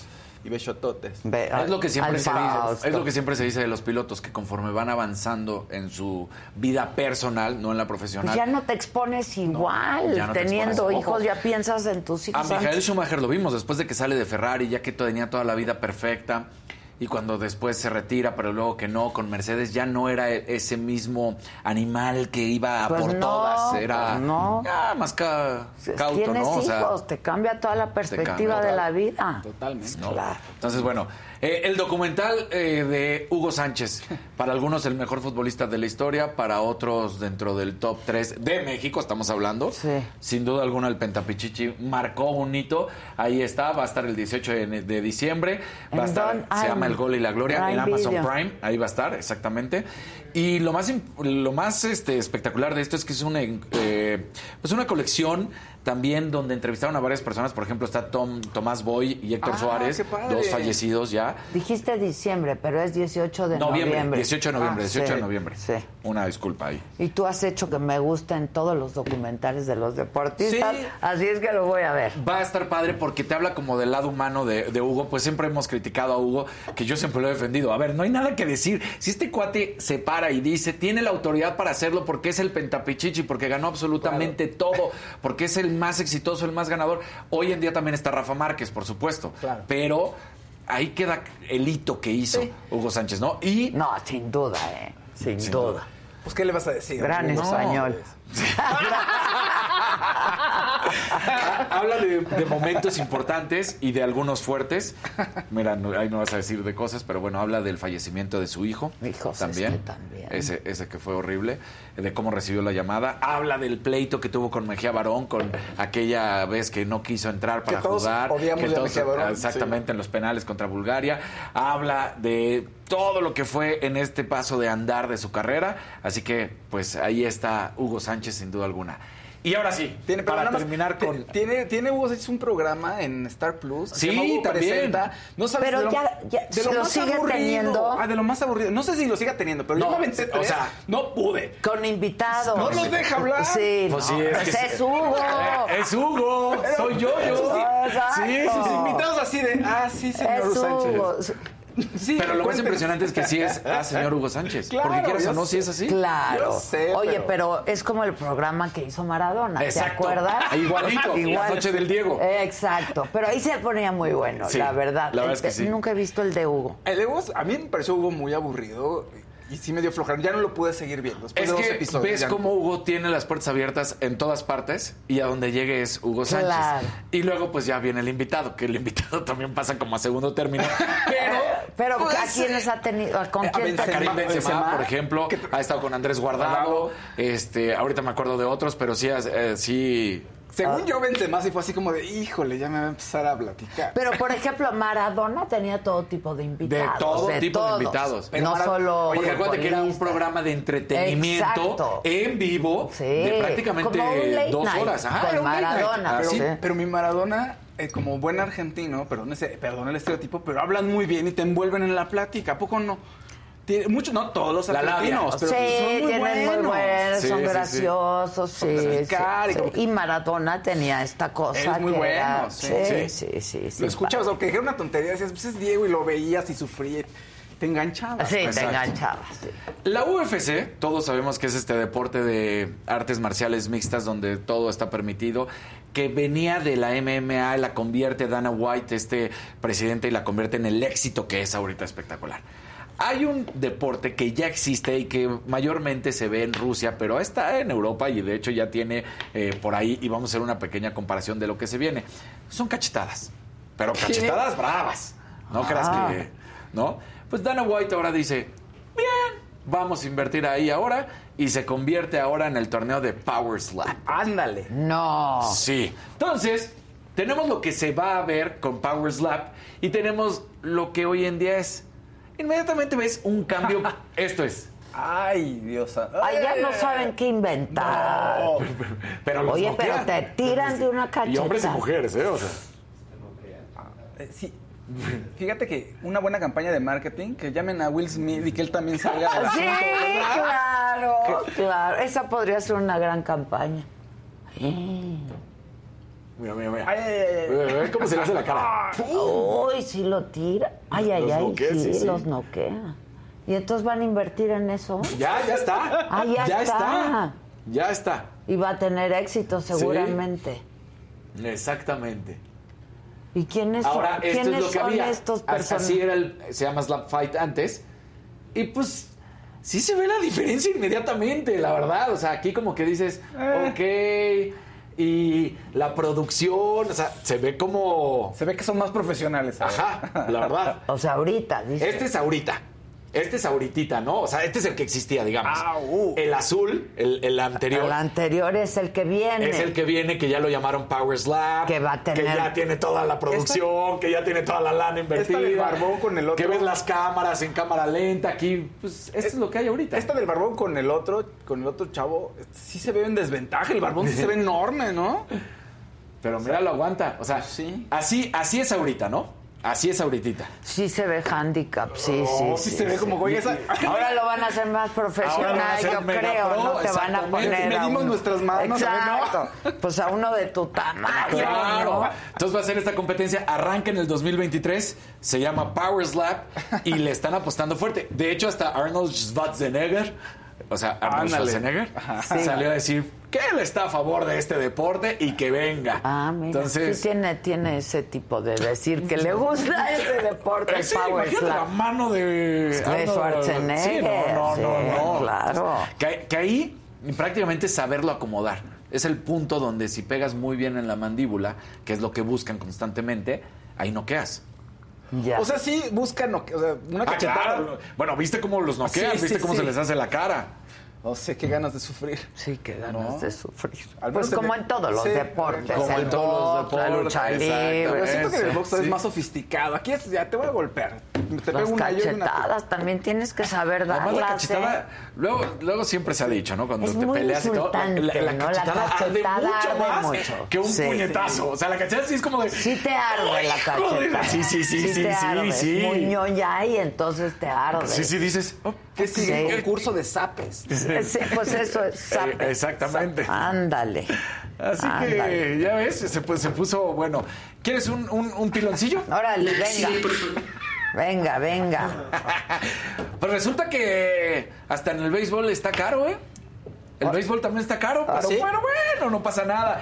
Eh, se agotaron las entradas para el partido entre los padres y los gigantes en este partido que es histórico porque es la primera vez que vienen a nuestra ciudad, no al país. Pero a nuestra ciudad va a ser un, un enfrentamiento el 29 y 30 de abril. Padres de San Diego contra los gigantes de San Francisco se van a estar enfrentando 29 y 30. El rey de los deportes, como es conocido, 40 mil entradas, las cuales se agotaron en tres horas 29 y 30 de... de abril.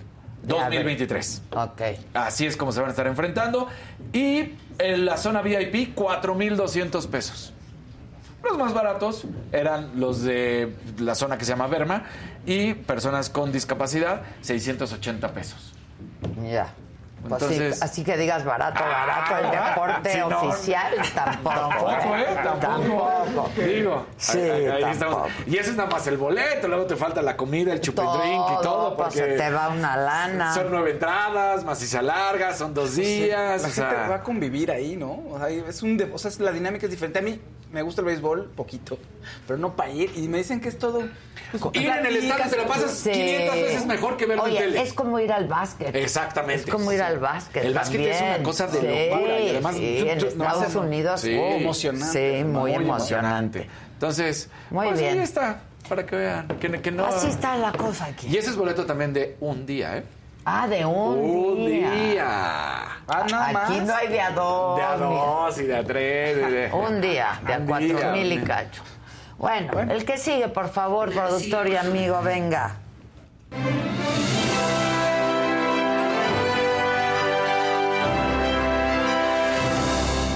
¿Cómo están? Buenos días. Pongan like. Buenos Buenos días. días.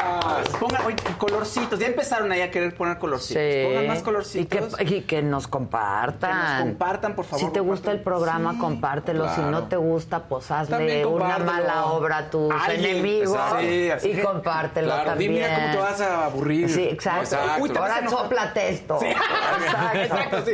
¿Qué? Que eres de la cuatro. Ay, mira, te va esto. Exacto, Así, exacto. sean así, tengan malicia. Exacto. Un poquito. Me voy a ligar un poco con la sección de Daniel, porque así lo platicamos ayer. Ah. Pero una de las buenas noticias para mucha gente es que ¿No es tu Grupo- sección? Grupo Firme, Grupo Firme va a estar en el show de la NFL aquí en México. Sí, sí, San sí, Francisco sí. y Arizona dieron el, el anuncio. Hubo Mira, muchos haters Firme. también, Sí, ¿verdad? ahí lo tenemos. sí. Ahí tenemos a los haters que dicen que esto no es partido. Mira, ahí está. Dice, primero con un show de medio tiempo de feria de pueblo. ¿Qué les pasa? Me parece que no saben lo que es grupo firme. Sí, decir que creo feria de pueblo es decir, güey. O sea, ah. espérense a ver el show, ¿eh? Es un fenómeno. No hay otro grupo. ¿Cuál es el afán de acorrientar todo? Tampoco es acorrientar. ¿Por qué? Ahora sí no sean fifís. Sí, esto, Ahora sí que no aquí se sean están equivocando fifís. mucho, pero muchísimos se están Sí. equivocando. Oye, dice que, que ni que fuera porra americanista. ¿Qué se traen con el América? ¿Qué les pasa? No, además ahí Ahí sí. ponen a exacto. Ahí sí, ahí sí, ahí sí, estoy de acuerdo. Eh, Grupo Firme Mexicanos eh, criticando el éxito de Mexicanos, un clásico, lo cual tienen razón. No voy a decir el presidente, ahora, esos son los que luego están en la marcha. Exacto, exacto. Son esos los Son que van a la esos, marcha. Son esos los que van a Grupo la- muy bien. Muy bien.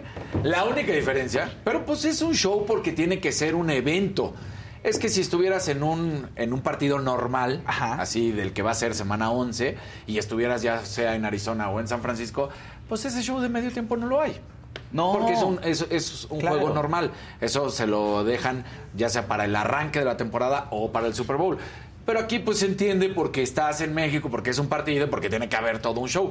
Pero se están equivocando brutalmente los que están criticando a Grupo Firme que no entienden absolutamente nada. Nada. Muy mal ustedes. Hay que ver a Grupo Firme, háganme caso. Exacto. Oigan, ayer en Saga Live, plática bonita, disfrutar. Qué padre Con Badir Derbez. Oye, pero qué miedo, ya no voy a traer comida. Le robaron la comida ahí a, Sí, el sushi. a Badir. El sí, sushi, qué el triste. sushi. Pero es que él también nada más se pidió para él.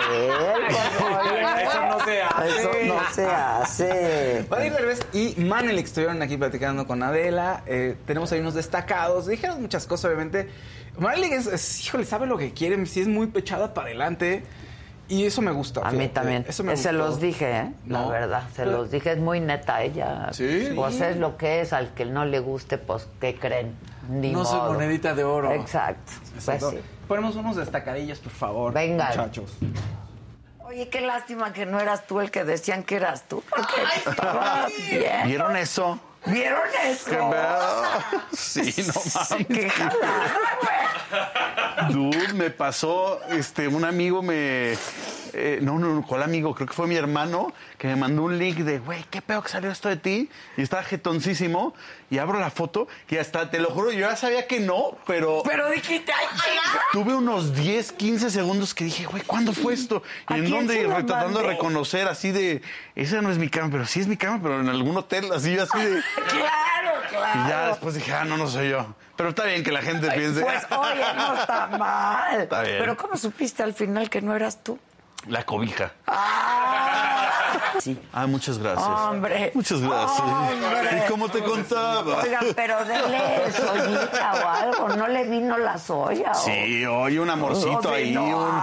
¿Qué es esto? ¿Qué le vino? Es el primer invitado que le ofrecemos comida. Sí, no, no, no. Pero si van a hacer las cosas, Sí. háganlas bien. Exacto. Toma. Así Porque, no. porque además, sean honestos, él se pidió su comida. Sí, Esa claro. es la verdad. Aquí nadie Porque- me mantiene. Ah, sí. Es que justo nos estaba platicando del accidente que tuvo Eugenio y que le estaba, estaban jugando. Esas cosas hay que... que no te, te setean, no? Sí, O sea, un- pero ya llega a cierta edad donde la realidad sí te, te absorbe. y si juras que estás ahí. Y pues ya sabes, aquí tu tío, ¿no? Este, Sí, yo me acuerdo todo. Sí, sí, sí, pues no. No pudo. Unas pastillas de calcio ahí para el señor. Ay, pobre, pero ya está toda No, mal. ya va mucho mejor. Ya, ya bromeamos porque obviamente está. Ya se bromea del muy- tema. Exacto, Sí. ya se Ya, bromea del ya tema. pasó esa etapa que ya se puede bromear. Ya, ya estamos bien. Yo me aventé uy, bastantito, como dos años. Ok, ¿y quién te dice del casting de Acapulco Show? Uno de los comensales. Se empezaron a, se empezó a hacer el chisme entre, ajá, sí, entre agencias, entre nada, entre meseras. Va a haber casting y yo será. Una amiga me dice, vamos, acompáñame. Y tú ya toda operadita. Pues no tenía las boobies, tenía nada más la lipo Ok. y me había hecho como lo de las nalgas. ¿Será que me quedo? Pues vamos. Yo fui en flats, sin maquillaje. Tenía el pelo yo hasta acá, natural. Llegué y solo fui yo, platicando así como contigo. Sí, sí, sí. ¿Y qué has hecho? ¿Y qué no? no. ¿Y ¿Qué te gusta? ¿Dónde sales? No, pues en ese entonces yo salía, pero a todos, a todos lados. lados. O sea, le encuentras la gracia. Le... He estado con personas que quiero estar y que, y que, y que cumplen con los requisitos. A ver, que hay a lo mejor mujeres que dicen, no, yo no puedo estar con un feo. Ok. Y, y es aceptable. Yo no puedo estar con una persona que no esté en la capacidad que yo quiero. Que no paga una cuenta. O sea, Ok. Es que es más allá de una cuenta, es Un que- estilo de un vida al estilo que de tú vida. quieres Ajá. pertenecer. Un estilo de vida y que, y que si yo me lo puedo dar, yo no voy a andar con alguien menos. O sea, yo siempre quiero estar con alguien igual o que me sume, no que me reste. Está bien, pero ¿tú crees que solo suma la gente que tiene dinero? Ah, no, por supuesto. Tómala. A ver, yo la entiendo perfectamente. Ella tiene un estilo de Claro, vida claro. que quiere conservar, ¿no? De pronto para una mujer pues está, está sacando la cartera. ¿no? Sí. Y ella así lo quiere, vamos, dijo. Pues ya, y ella. si Ya. a ella lo quiere, pues que ojalá Oye, lo encuentre. claro, y me fácil. dices dónde está. Y habrá hombres y ahí que- por ahí me dices dónde Sí, hay de pues, esos. Y habrá hombres que también lo quieran. Eso está, lo que, lo- como decíamos, son acuerdos y situaciones. Pero uno a veces nesea. ¿A poco no nesea uno? Que, ay, ya ando con esta persona. No, pues sí va a cambiar y yo quiero diferente. No, pues. Vean mi TikTok, sea, por favor, de ayer y mi, mi antifrase de ayer con estos que dicen, no, va a cambiar. No, no, no. Vean, por favor, mi Instagram. Vayan a mi Instagram, vean mi TikTok. Bueno, Oye, y luego, Oye, dentro de otras noticias que fueron relevantes para el, el medio de- del periodismo, de la televisión, pues de- Denise Merker y Paula Sí. Rojas en enero van a dejar sus espacios en punto con Denise Merker y al aire con Paula Rojas. ¿Por qué? Pues al parecer se van a este nuevo proyecto, esta nueva plataforma N Media. Paula Rojas tendrá un espacio, dicen que va a tener un nuevo espacio ahí. Y por su parte, Denise Merker eh, se comenta que va a participar en la, la producción de no, documentales. es oficial, porque así lo dice el comunicado de, De Televisa. Se va a encargar de la producción de- noticiero. Ejecutiva, producción ejecutiva. La producción ejecutiva del noticiero nocturno, el estelar, no va a estar al frente ya de cámaras, Sí, pero sí. va a estar como productora ejecutiva y también va a estar produciendo documentales, eh, investigación, que yo creo que es lo que más le gusta hacer a. Denise, ¿no? Este Entonces, pues y de. Paola, no sé. No, de Paola- Paula, lo que te digo, es lo que se decía es que va, le van a dar un proyecto nuevo en, en, en Más Media. Entonces, es lo que se dice. Yo creo que Eh, está muy bien refrescar la pantalla. Pues sí, eh, ¿No? Por ¿quién eso me voy. No. ¿A dónde? Amenazo No. con irme. Amenazo con dejar a los jóvenes. No empieces. No, es que es la verdad, ¿eh? Hay que renovar la pantalla. Digo, a veces la experiencia, pues. Claro. Sobre todo en, en ciertos este, eh, profesiones, ¿no? Donde la, en el deporte, pues no. Pues no. La, la- la- la- la edad es muy corta de, de vida profesional, pero en otras no. Pero si Denise decide estar Claro. como, ¿no? Este, produciendo, que es padrísimo producir, está increíble.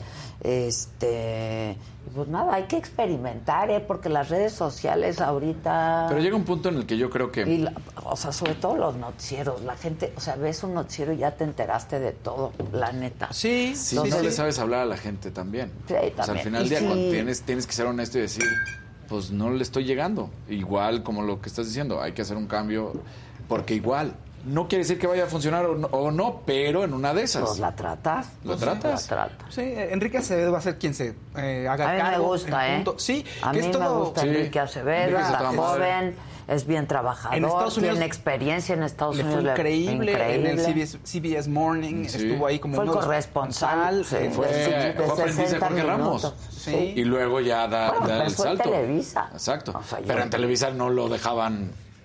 O sea, no encontraba un espacio, no que no lo dejaran, ¿no? O sea, no, no, no encontraba, se va a Estados Unidos. Sí, sí, muy bien. Sí, está bien. Y bueno, de suerte ahora sí que en este nuevo proyecto y esta nueva- en esos nuevos espacios, ¿no? Me- Estaba viendo que... El chat se acaba de volver loco, ¿Por ¿eh? qué? ¿Qué ¿Por pasó? Dicen, Ade, ¿vas de regreso? A Televisa Sí, no, aquí están, no, no, no, en el no, chat no, está así, no, ¿eh? yo aquí estoy muy feliz. Este, no, cometerían un error enorme. Todos los involucrados cometeríamos un error enorme. Sí.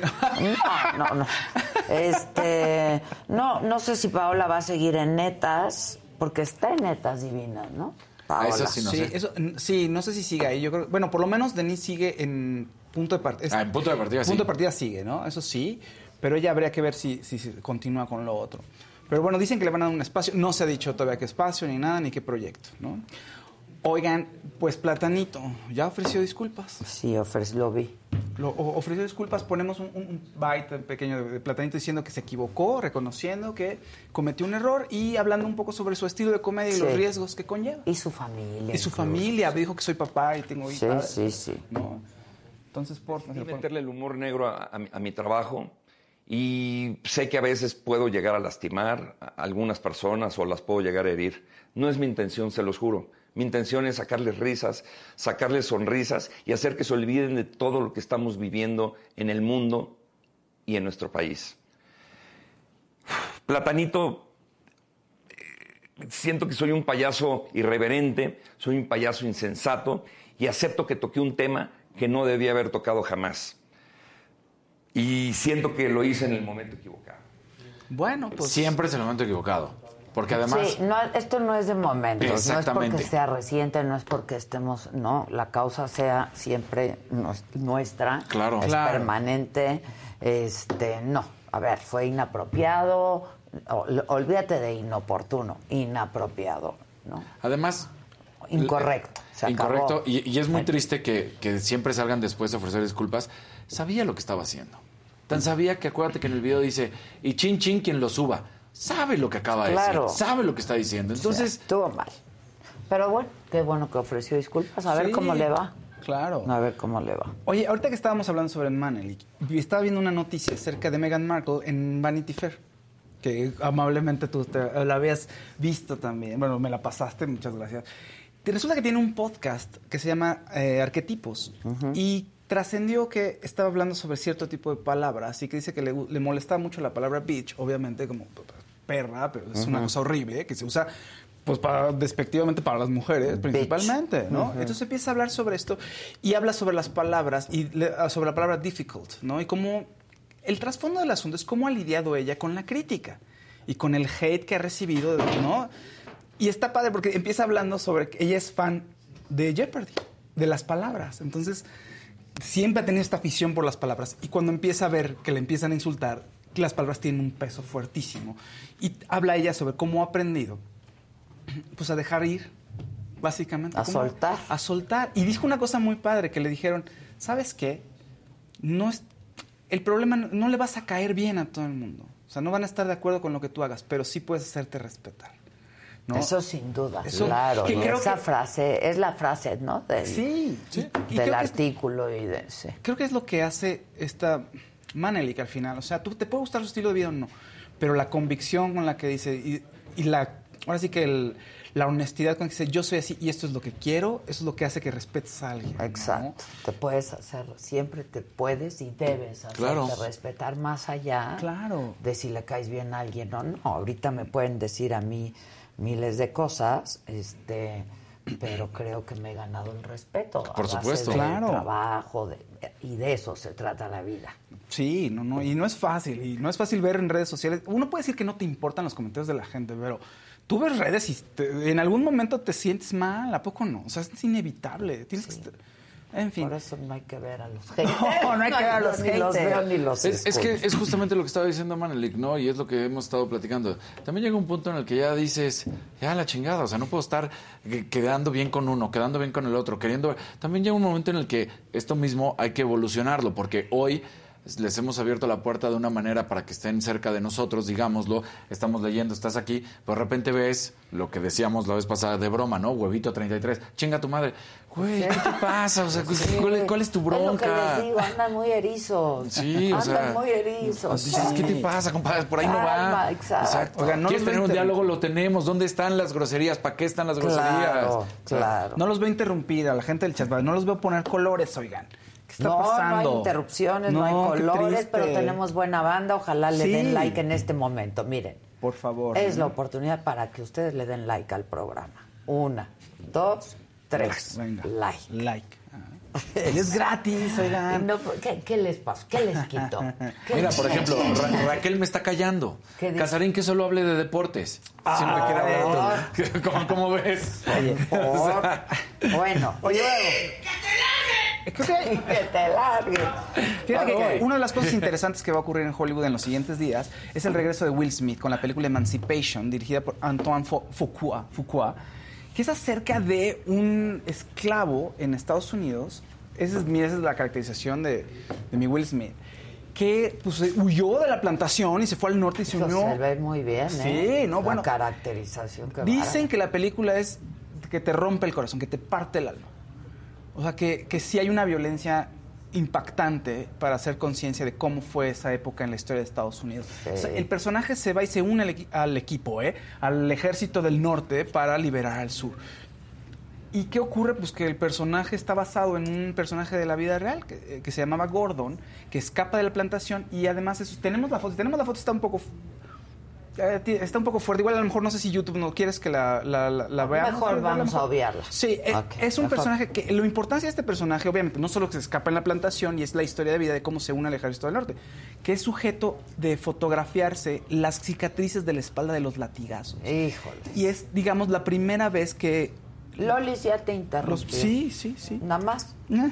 Nada más interrumpió. Exactamente. Y es la primera vez que, en lo- que podemos ver, ¿no? Y otras personas ya ven la violencia y ven algo mucho más cercano a que les cuenten que hay plantaciones en el sur o que, que les cuenten que hay un problema que podría aparentar que está lejos de ti. Y entonces eso los acerca y es la realidad que te está dando en la cara, ¿no? Y es lo que plantean en la película. No sé, en la entrevista que le hacen en Vanity Fair, no a Will Smith no le cuestionan sobre la cachetada, pero se dice que sí la gente dejó de quererlo de manera significativa. Es un porce- en Estados Unidos tienen una cosa que se llama el Q-Score para las celebridades, que es que tanto te- es popular y que tanto te cae bien. Ok. Y él bajó, estaba en 39%. Como un focus group, Como digamos, un focus group. hace. Estaba en 39% y bajó este, hasta casi 24%. Es mucho, son muchos puntos, casi más de 10 puntos. ¿Esta movie la hizo después de la cachetada o antes? No, yo creo que No, antes. Porque sería pero- bueno, ¿no? Así como de Es que la volver a buscar no a la tiene gente. mucho tiempo. No, No, fue no. en. ¿Qué fue? Fue en este. ah, y yo creo que fue, fue en este. La cachetada Sí, fue, la la entrega ahorita, pasada. La pero- entrega pasada. La película son unos cuatro meses y postproducción, un, quizá uno más. Y quizá a la par, pero no importa tanto porque. O sea, el, el no, efecto- porque igual y estás buscando que la gente. reencuentro con la exactamente. gente. por- y más si te ven en esta Con posición. un tipo de película, Eh, sí. Con un tipo de película. Pero sí. quién sabe. Bueno, no lo sabemos. Eh, ¿Me voy a interru- autointerrumpir o espérame? Hay uno. Verónica Ah, ándale. También así nada más Sí, amarillito. Gracias, Saludando. Gracias, Vero, gracias. Gracias, Vero. Oigan, a ver, y rápido, los, activistas, activistas en Alemania vandalizaron una obra de el pintor Gustav Klimt otra vez. Ahora todos tienen vidrio, de Klimt, ¿eh? además. Sí, todos tienen vidrio. vidrio, sí. Pero bueno, pues si Pero quieren igual, veamos las ¿no? imágenes, sí. Y el mensaje es lo que, o sea, es lo importante. ¿no? Sí, claro, que es detengan. Ahí está, ya les llenó de. Esto es de. Pues de como Ese de es petróleo, ¿no? aceite, como- sí, de aceite, Sí. de petróleo. O Y ya lo saca. negra. Y ya lo saca el, negra. el guardia de seguridad. negra. Está diciendo qué consignas está Pero lanzando. además saben que los van a detener, por eso lo hacen. O Sí. sea, los van a sacar, pero es hacer un Ya viste, ahí, ya hicieron algo diferente. El de atrás, el de lentes, Ajá. pegó su mano De hecho- al cristal. de hecho, ya ves que siempre la pegan normalmente Sí, abajo sí. de la pintura. Ah, claro. Él la está pegando En directo en el cristal. Sí, entonces, bueno, pues es parte de este movimiento que están atacando. La, no es la primera vez. La Mona Lisa, esta es una imagen de la Mona Lisa. En mayo empezó esto. ¿Y cómo brincó la seguridad del Louvre? Esto pasó en mayo, ¿no? Porque hay muchos, ha habido varios. Y en la Mona Lisa tiene históricamente varios. De hecho, yo creo que la- el que hayan puesto vidrios en, en los. No, acuérdate que la Mona Lisa tiene prácticamente dos metros de distancia. Te ponen ahí el cordón, Ajá, el y no cordón. te puedes y está bajo tres vidrios. o sea, lo de el la Mona Lisa es... Esa prueba de balas, además. Ah. Sí, claro. que llegó una persona, un personaje llegó vestido de mujer en silla de ruedas, entonces se puso hasta adelante y de pronto se paró y aventó pastelazo y, y ya lo sacaron, en fin, y también es un tema de cambio climático. Ahí Todo está mira, ese es el personaje, es un hombre que estaba vestido de una mujer mayor en silla de ruedas y por eso brincó la seguridad de él. Que mucha gente nos está molestando que ataquen las artes. ¿Por qué las Pero- obras de arte? Digo, Exacto. para llamar la atención, Claro. por supuesto. Si no haces algo así, pues no, No te llamas la a atención. No los volteas a El ver, cambio ¿no? climático está muy cañón. ¿eh? Muy. Yo no sé ustedes qué piensan, Pues está- pero la calor de estos No, no, días- no, está no, terrible. bueno. O sea, ya estamos en invierno, Ya estamos ¿no? en invierno, Por sí. entrar en invierno. En. Estados Unidos también lo están viendo, como cada vez más, tú lo sabes perfectamente, perdón, en noviembre Ya ya, está, era la nevada claro, brutal y ahorita claro. la nevada brutal no llega prácticamente hasta enero, febrero. Sí, sí, para que no, luego no digan que eso es pu- pura eh, timo. No, timo. exactamente. Bueno, pues el mundo del arte también tiene sus cosas, fíjense. ¿Qué ¿no? más? Como- Porque tenemos invitados del espectáculo. Pues pasemos, eh, pasemos. No, te- ah, sí, tengo, tengo una más. Que eso está, está horrible. ¿eh? Es en el cine Tonala, en la Ciudad de México. Es un cine de arte. Y resulta que estaban en una, peli, en una De función. los pocos únicos que quedan, Sí. cines de De arte. arte, sí. Y, y además todo una- un lujo ir ahí comer, está riquísimo. Digo, lujo no de dinero, o sea, lujo en cuanto a papacho, lujo, placer. pues, o sea, eh, la película After Sun la estaban proyectando, llegó un grupo armado y asaltó a los comensales. Este- esto tiene restaurante, entonces no solo afecta al restaurante, pues a la gente que estaba en la premier, al restaurante, a todo el complejo, ¿no? es un complejo bastante caray, grande. no. Tristísimo, cuatro sujetos armados se atacaron. No es la primera vez, ya había habido hace un par de años, es la segunda vez que les toca. En el Tonalá. Sí. Sí, sí, sí. Qué lástima, No, terrible. Y la gente se tuvo que tirar al piso y esconderse porque pues llegaron armados, pues no te vas a quedar ahí a ver. O sea, tu qué- rato de ocio, No. Sí. ¿no? que el ocio es bien importante para la vida. Este, pues que vayas al cine y ya pasa Y ya. esto también. No, terrible. Te voy a interrumpir, Sí. mi querido Amarillito. Faust Agustín Zambrano. Saludos como todos los días desde Columbus, Ohio. Adela, eres una chingona. Los haters no saben el producto tan valioso que es, hombre, lo agradezco mucho. Alguien por ahí decía que se ve que ya no disfruto estar aquí, hombre. Ay, no. Es- son las mejores horas de mi día. Sí. Para que me entiendan. No, se la pasa muy bien. Ay, ¿qué tal yo? No, de verdad se la pasa muy bien. ¿Qué tal yo diciendo? se los Yo se los digo, se los digo. Es que es esa pinche... mis- Son mis mejores ratos, ¿eh? La verdad, mis mejores ratos. Luego viene el trabajo duro Sí. para estar mañana aquí. ¿No? Ah, exacto. Este, el trabajo, porque no es nada más sentarse y estar. Uno, uno no se des- como periodista uno no se desconecta, ¿estás de acuerdo? No, no nunca, te desconectas nunca, nunca. nunca, nunca. Yo nunca. Un- A mí me dicen desconecta el teléfono. No. ¿Qué? O sea, ¿qué? Es ¿Que un qué trabajo, hablas? Sí. es un trabajo de todo Sí. el día, ¿eh? básicamente. Digo, hay momentos en los que baboseas, pero siempre estás pendiente que va Siempre a estás ocurrir. pendiente. Así es. Venga. Oye, eh, eh, Gerardo Rodríguez, dice, ADTV es increíble. Mandé gracias. MD de la Maison Micha, en la Maison Ah, la. Maison Micha, es que quieren foto de mi outfit. Yo, al Está rato, al- es que lleg- llegamos y todo estuvo rápido. Oye, pues eh, pasamos, ¿quieres pasar con los invitados? ¿Ya los, o cómo estamos? Oh, pues Sí, preséntanos sí. a los invitados. Oye, Oye, a mí me tenemos recuerdan aquí- una gran época. Claro, tenemos aquí de invitados a Vacilos, el grupo Vacilos, que tiene una colaboración con el músico, el gran músico Leon Leiden. Que amo a León. Sí, es, es del- casi de la casa. Es de la ¿Eh? casa mi querido León. Sí, padre. Hola. ¿Cómo están? Hey, ¿qué tal? ¿Cómo estamos? ¿Cómo estás? Buen día. Hola, ¿cómo están? ¿Cómo están? Hola. Hola, ¿cómo están? Todo bien, todo bien. Qué bueno, qué gusto. Qué gusto, muchas qué gusto. gracias. Siéntense. Nos ¿Qué tal? ¿Cómo falta estás? ¿Cómo estás? Qué gusto. Nos falta un vacilo. Acá, acá. Dar los comentarios ahí del mundial. Ah, qué bueno. Sí, porque... ¿Estarás de acuerdo? Sí, estoy totalmente de acuerdo. ¿Cómo estás? Bueno, está con nosotros Vacilos, que yo, díganme ¿Cómo cómo estás? le hago para pegar, ¿no? El- para pegar en la radio.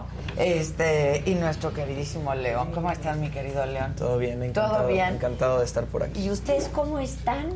Años de no vernos. Años, Años, de no. Han pasado los años. Sí, Sí. sí. Pero aquí estamos. Aquí estamos. Aquí estamos aquí haciendo seguimos. música con nueva generación de Qué artistas bueno. increíbles de México. sí, sí, Felices de la vida. ¿Cómo se conocieron? Fue uno de esos juntes muy inesperados, ¿no? Muy Obviamente. inesperados.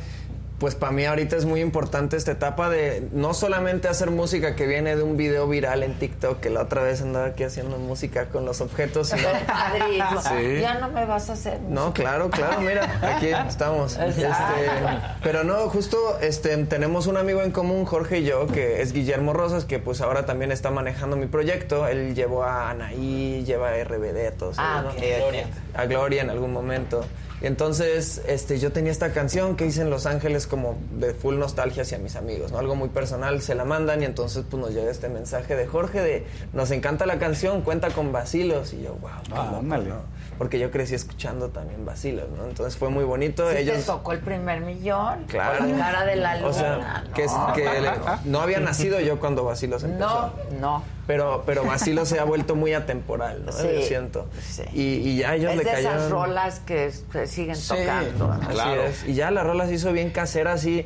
Yo estaba con los vacilos en mi estudio casero, así con una guitarra de que casi que desoctavada, y ahí grabamos todo y traía esa vibra como cantinera, ¿no? Anda. Así es, así salió.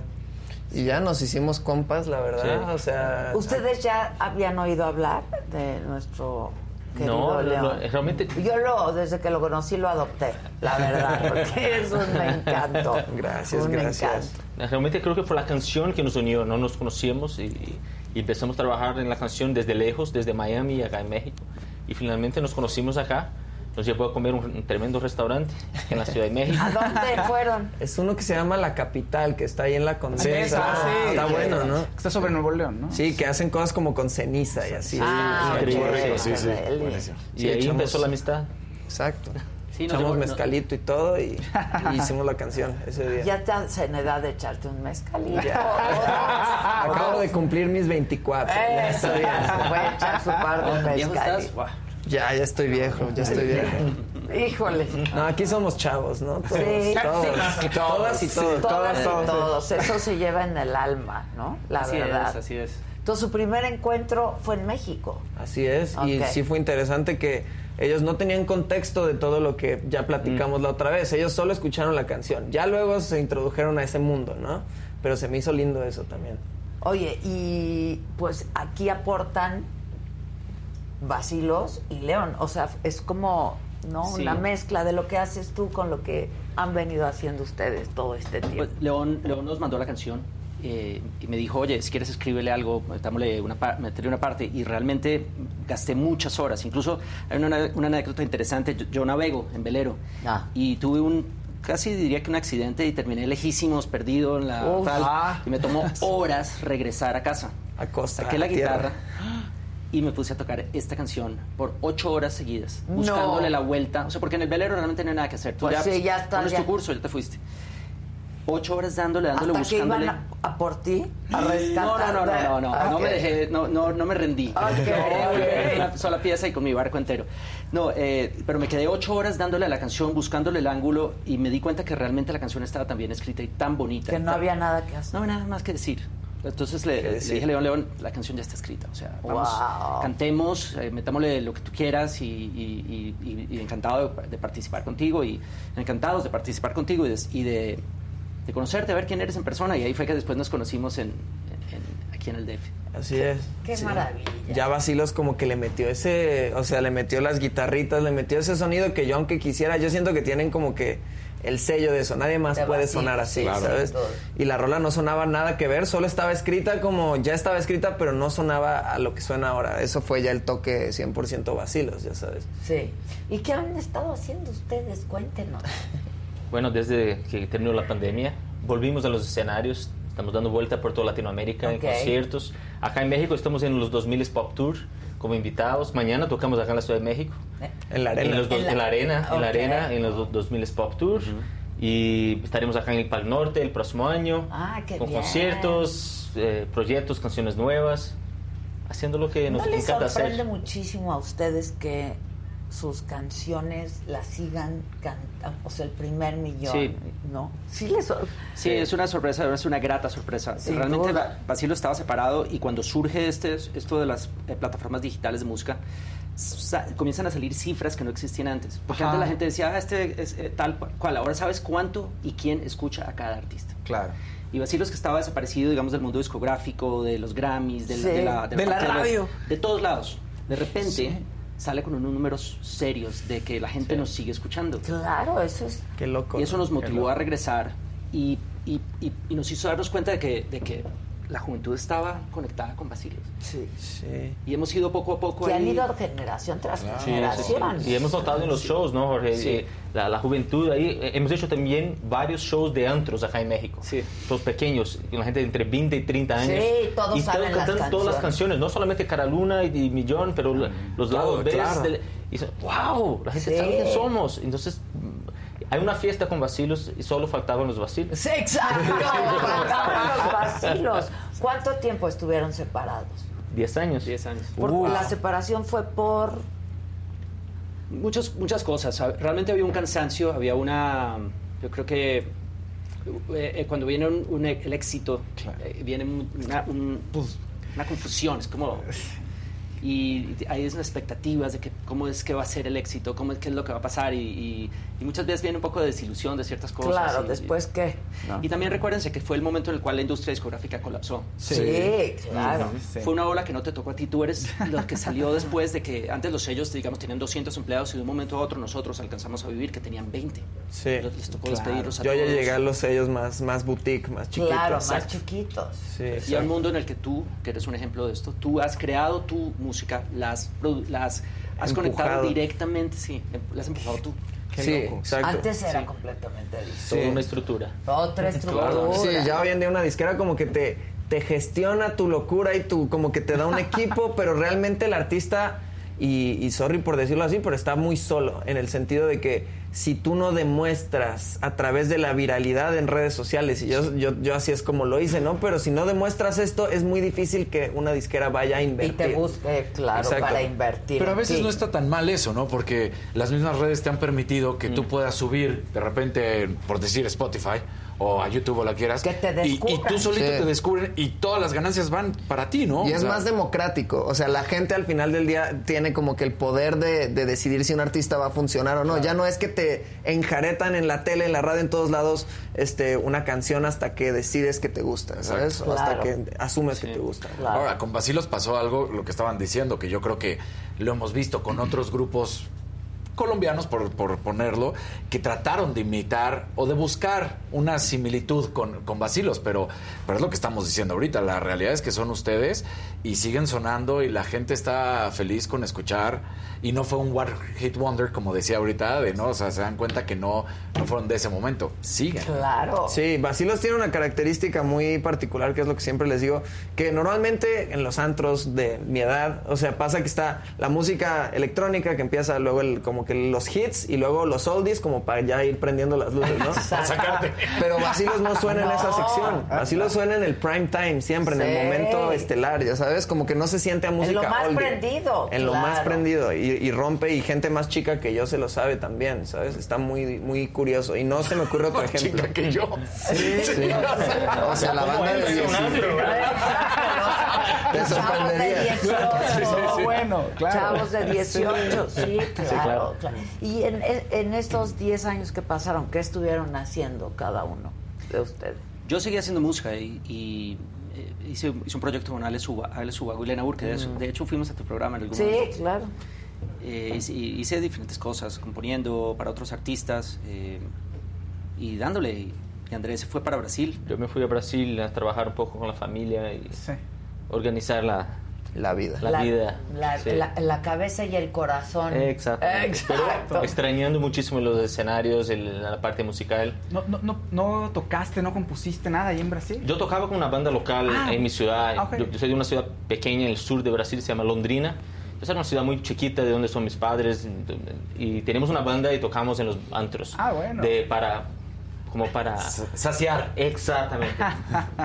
Pero después de todos esos escenarios tan grandes, ¿no? Luego irte a algo chico, íntimo, este, ¿cómo lo, es buenísimo. cómo lo viviste? Porque está todo el mundo cerquita. Y era parte de tu proceso, ¿no? Ahora Era sí. parte de lo que tú no, y- querías vivir. Sí, no, era cuestión de familia también, ¿no? Estábamos de momento con mi esposa embarazada, tenemos dos hijos. Entonces fue un momento bueno que paramos. Fue un momento donde, oye, paremos, vemos dónde estamos, quién somos, busquemos otros caminos en la vida. Y ahí uno cuando vuel- vuelve, uno realmente está más agradecido, tener una segunda oportunidad de volver Claro. y apoyar esta marca que es Vacilos, este proyecto musical que es tan importante para nosotros y para mucha gente. Y ver que sí hay un espacio hoy en día creo que lo disfrutamos mucho más de, lo- de la antes, época de claro. locura de los Sí. 2000, Por- porque, ¿no? la- porque es uno más Sí. sabio, ¿no? Sí, claro. verdad, sin duda. Y, y dicen que pesa mucho con los grupos cuando tienes un éxito en un primer disco. Híjole, que el segundo es más complicado y el tercero es. Ay, Sí, ¿no? está fuertísimo eso. Sí, es, es duro, es duro. Tener que superarte a ti mismo es complicado. ¿Y se pelearon? Todos los días. Pero un poco por eso también fue la distancia. O sea, no, no, no, no, no, no hubo una pelea. Pero sí había un cansancio profundo de, de- de- de todo lo que estaba pasando. Es que es, es- Es es agotador. Es muy duro, ¿no? sí. Sí. O sea, uno pensaría, pero ¿cómo el éxito, la fama, la lana? Es agotador, porque tienes que cumplir con unas exigencias que llegan a ser brutales. Y la privacidad, ¿no? Un poquito también. O sea, cuando está tu cara de pronto en todos lados un rato. Bueno, a mí tal vez no me, no me pasó al nivel de vacilos, ¿no? Pero para mí sí el tema de que todo mi proyecto haya explotado en, en la pandemia y de pronto salir a la calle y que darte cuenta que ya nada va a ser igual que antes, sí es un poquito extraño. Es muy Sí. lindo, pero es, es algo a lo que hay que acostumbrarse también. Sí, ¿no? hay que acostumbrarse a vivir con Sí. eso hasta que dices, es que tengo que hacer un- una pausa en el. Nada, es que yo no puedo separarme, yo soy, es la cosa. Entonces, chance me vuelva ahí, me adoptan los vacilos o algo, yo qué sé. ¿no? Pero- tú estás muy Vacilos chavito. 2.0. Exacto. Y lo que te, Era y lo buenísimo. que te sigue, ¿no? Sí. Su Claro. cuate es súper talentoso, con mucho talento, mucho carisma. Sí, ¿no? lo llevas Esto- bien, tú lo llevas Lo bien. llevas muy Sí. bien. No, la verdad estoy muy a gusto, pero, pero sí es como, es un cambio, ¿no? Es algo nuevo y... y O no sea, debió de haber sido un shock, porque tu éxito fue en pandemia, no salías. Y luego No. sales a la calle y dicen, ay. Para mí la gente era, o sea, la veía como un comentario, un seguidor, Exacto. ¿no? Y de pronto dices, no, espérate, si está esta banda aquí. De hecho, no ha habido un concierto en presencial de mi proyecto todavía. Hicimos el Metropolitan Cuando a puertas cerradas. al programa eh, fue en el Metropolitan. Ajá, y ahora ya en marzo vamos a hacer el concierto que están invitadísimos, por cierto, Gracias. el 16 de marzo. Ahí vamos a estar en el Blackberry, en el auditorio Ah, Blackberry. qué bien. Así es, ¿Tú estamos solo? ahí. Sí, yo solo. ¿Tú bueno, con, con invitados. Con ¿no? Pero- invitados.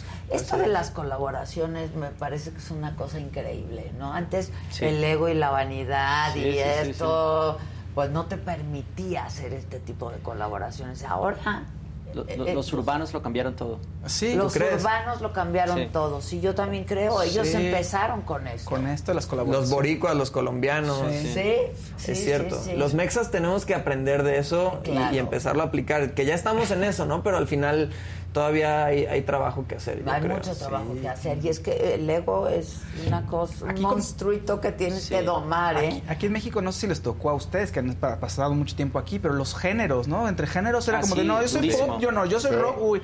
Y súbete a un grupo de pop a un festival como el Vive Latino, en algún momento era bájenlo, ¿no? Eran Porque- tribus, ¿no? Sí, tribus sí, urbanas tribus les urbanas. llamaban. Sí, exacto. Sí. Pero siento que generación Z llegamos como a romper mucho con ese con ese trip, ¿no? Y como, qué bueno, la verdad. Y la tecnología también ha permitido, ¿no? Sí. Que, El internet, o sea. Sí, que trabajas en una canción, te las envía por internet, te trabajas tú ahí. Claro. No, que antes no, antes eran estudios carísimos que tenían que estar físicamente ahí todos de una, pagando miles de dólares la hora. Sí, no, hoy día claro. no, Y ahorita todo está de moda al mismo tiempo, ¿no? Eso que Sí. se me hace todo, muy, todo se está chistoso. consumiendo. Sí, sí, sí, sí. O sea, Entonces se pero la conectan a Zoom banda, o lo pero que sea. Sí, sí.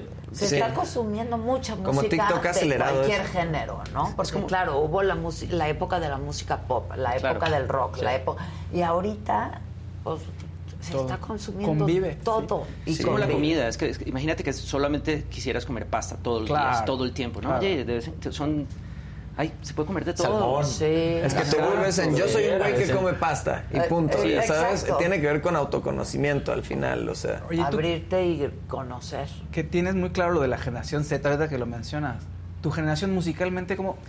No, no, no tú como creador, sino como escucha. ¿Qué características tiene tu generación o tú qué percibes en cuanto Mira, a gustos musicales? Estamos en la época y no hay una palabra en español para eso y tenemos que por lo menos inventar una o adoptarla del inglés, pero estamos en la época del mood, no del género. Entonces un mood es una estética, si quieres llamarles un estado de ánimo que compila música que puede pertenecer a muchos géneros, Como muchos las playlists, países. Exacto. ¿no? O chill, o esto. O- Exacto. o- Hoy en día Spotify y todos y nosotros como, como artistas nos encargamos de, de buscar el mood, ya sabes. Entonces sí, se basa en, en una estética, en un mood, en, en un conjunto de sonidos que no, no hay una explicación objetiva de por qué pertenecen a lo mismo, pero eh, internamente evocan eso o tal vez nos los venden como eso y entonces los interpretamos así, ¿no? Pero va más allá de un género, digamos. Sí, ya es otra cosa, es un estado de ánimo, es algo que tal vez la inteligencia artificial lo creó por nosotros y nos agrupó esta música. Los ser. algoritmos, o sea, yo creo que Spotify mismo inventó los moods como tal y ya los editores pues siguieron esa línea. Sí, ¿no? sí, sí. También tienen acceso a mucha más música que la que teníamos nosotros en nuestra generación, o sea, y además de música bien grabada, porque si en mi generación, digamos yo, eh, oír la música de mi mamá, de la que escuchaba mi mamá, que oía música fantástica, las- la ¿Qué calidad de tu grabaciones. mamá, por ella, ella escuchaba folclore latinoamericano, Ok. o sea, mexicano, argentino, los países ricos que tenían el dinero para grabar, porque Claro, claro. que Sí, era, claro. era- era donde estaban los estudios, entonces los mexicanos, los argentinos, algo peruano, Venezuela Ok. era un Cuba. país muy rico, Cuba también, claro. Porque no tenían tanto, pero se la arreglaron para... Pero pre-revolución, ellos eran muy, muy Pre- ricos. claro. Eso, pre-revolución hay Sí. unos artistas. ¿Cómo? Bola de equipo nieve, se quedó ahí, Bola de ¿no? nieve, Bola de Sí. nieve es mi favorito. Sí, sí, sí. ¿Y en Brasil qué se escuchaba? los clásicos, ¿no? Me- todo lo que era bossa nova, ¿no? Tom Jobim, y Gilberto. después la otra ola, ¿no? Caetano Veloso, eh, Chico Buarque. Sí, claro, claro. También Brasil es un país riquísimo. Sí. en- No, muy Pero pocos artistas, en relación de lo que hablábamos, pero pocos artistas, ¿no?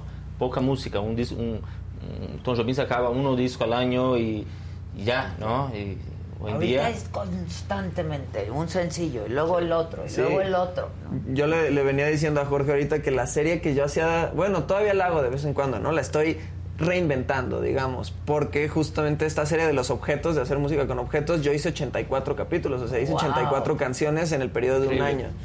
Entonces, Imagínate, o sea, y la gente lo, o sea, no, no es como que se, se, se sentía saturado para nada. El que se saturó fui yo, más. Claro, pero, pero la gente, la banda aguanta, aguanta, aguanta mucho Sí. volumen de música. Pero sí siento, por ejemplo, con esta canción yo le estoy trabajando a la inversa. Estamos primero construyendo la historia y ya luego la contaré en TikTok. La plataforma ahí está, ya sabes.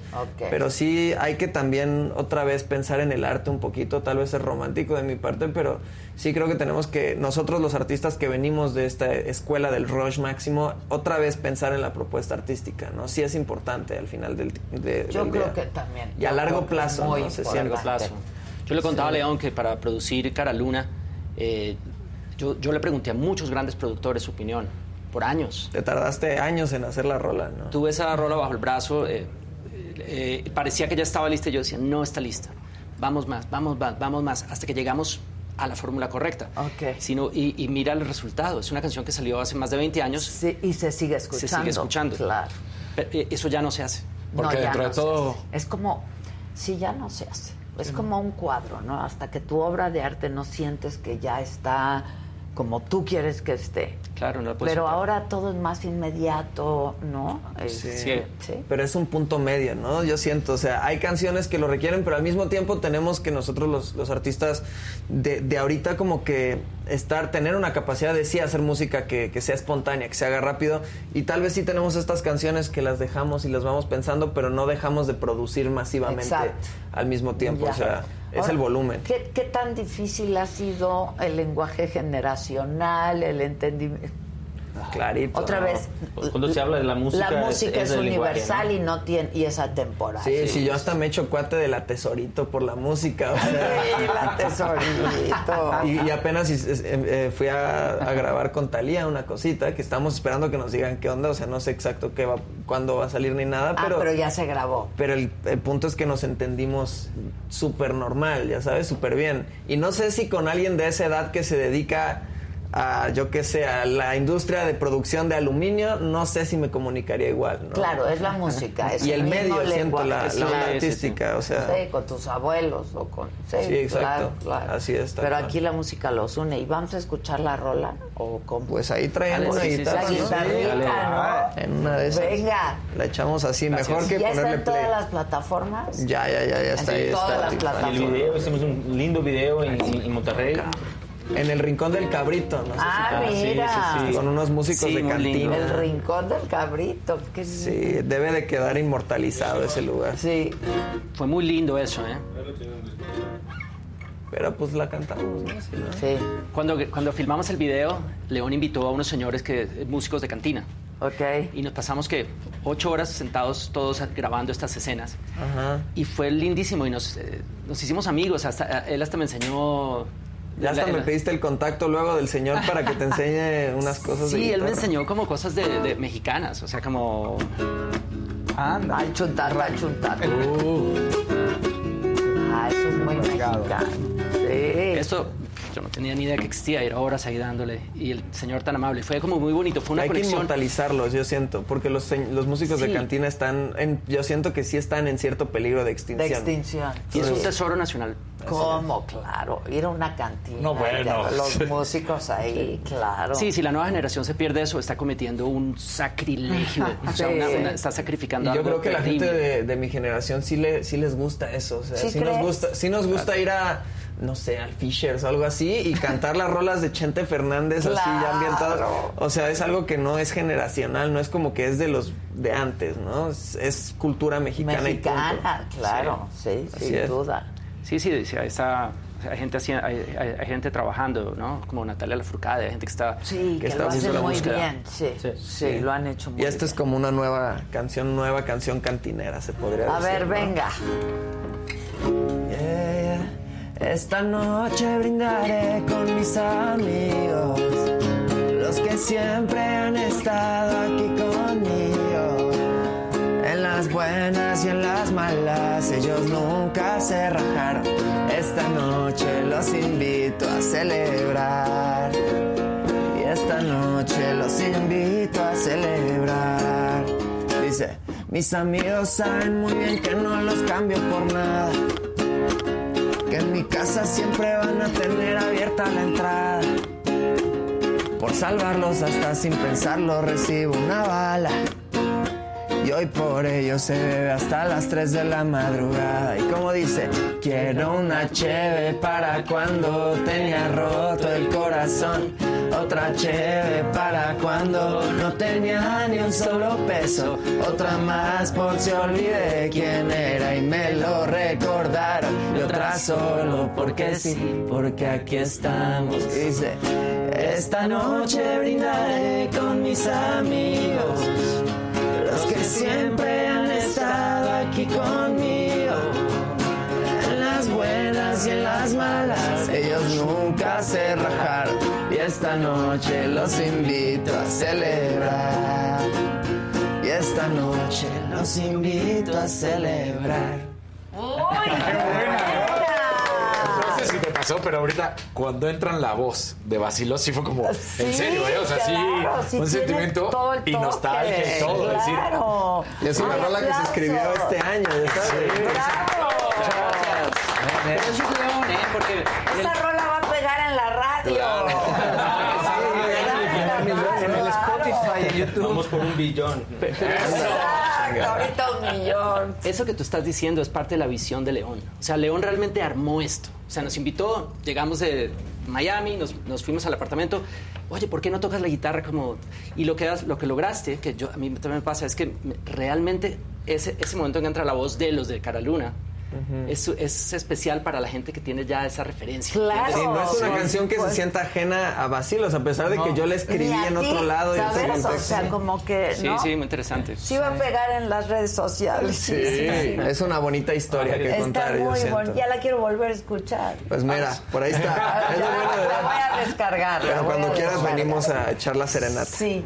Ahora, ahora que tú decías, este, pues ahí- este, Leo nos decía cómo y eso es difícil para artistas consagrados, este, que llevan muchos años en esto, que llegue un chavito y te diga, pues, te voy a dirigir.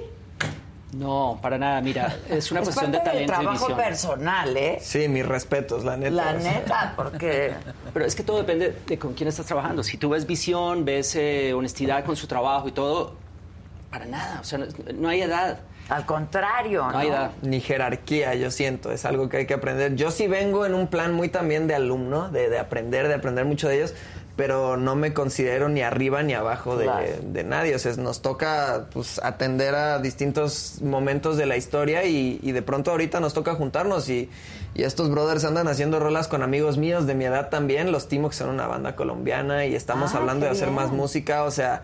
O sea, hay que, hay que pasarla chido de eso. Y no trata. te intimida a ti tampoco, porque pudiera pasar, no figuras que llegaron a ser tan grandes. ¿no? No, no, no, para nada, Que somos para nada.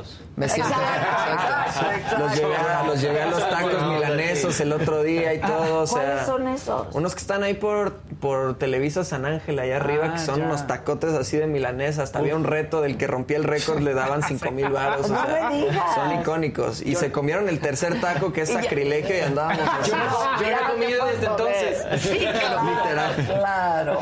Así es. Sí, Conocen un México distinto al que conocieron cuando venían. Totalmente. Claro, Sí, es sí, que sí, por sí, sí, sí, supuesto, por supuesto. No, total.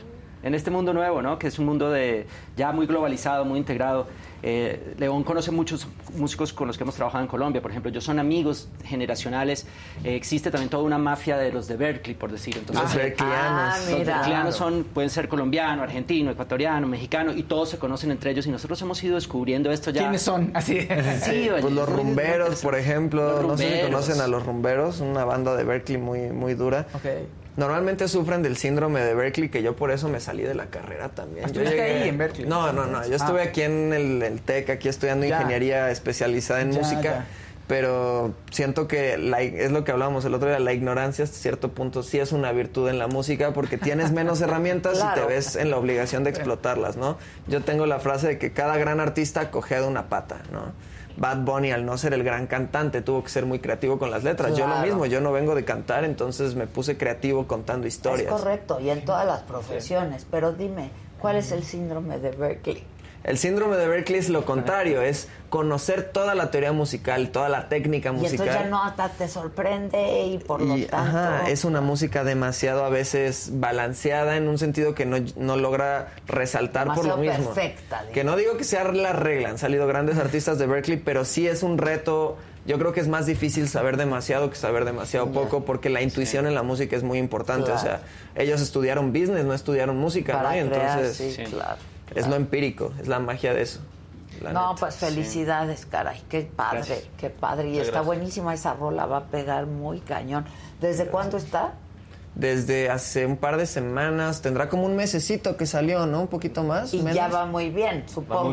Va muy bien, afortunadamente. ¿Por cuántos millones? ¿De cuántos Vamos millones millones. estamos? Ah, no, hablando? todavía no, todavía no, todavía no llega al millón, pero ya llega. Pero va a llegar, Sí, y llega. al billón Sí. también. Está buenísima Así esa es. rola. Felicidades. ¿eh? Muchas gracias, Ahora, Adela. creo que Vacío nos puede ir sin cantar.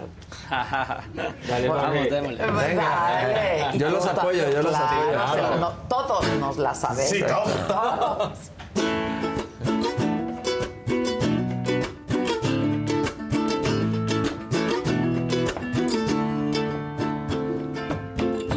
Dice que no duelen las huellas en la arena. huella el mar se la llevó, pero la luna sigue ahí. Esa luna es mi condena. Que dice que la, la- ¿Cómo? Siempre me dejas esa parte. por la noche. Deberías arrancarla tú. Las voces vivas del recuerdo se disfrazan de intuición y en una voz su voz se esconde. Y en una voz su voz se esconde. Y yo sé que tal vez tú nunca escuches mi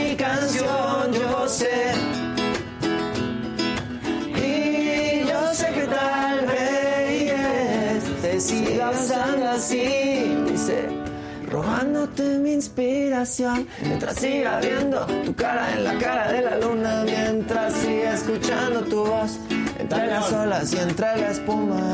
yeah. Mientras tenga que cambiar la radio de estación. Porque cada canción me hable de ti, de ti, de ti. Qué honor, qué honor.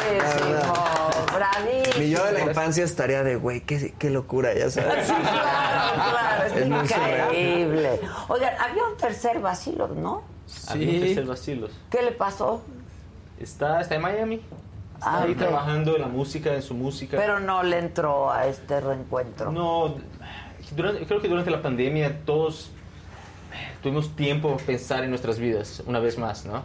Y, y buscar nuevos objetivos y maneras de llegar a esos objetivos. Y ni siempre en un equipo de trabajo todos tienen el mismo objetivo y ni la misma manera de llegar ahí, ¿no? Entonces, Ya. habían ahí ideas distintas y entre todos decidimos que era lo mejor seguir un dúo. Pues claro. Él es boricua, ¿no? El Sí, sí, sí, puertorriqueño.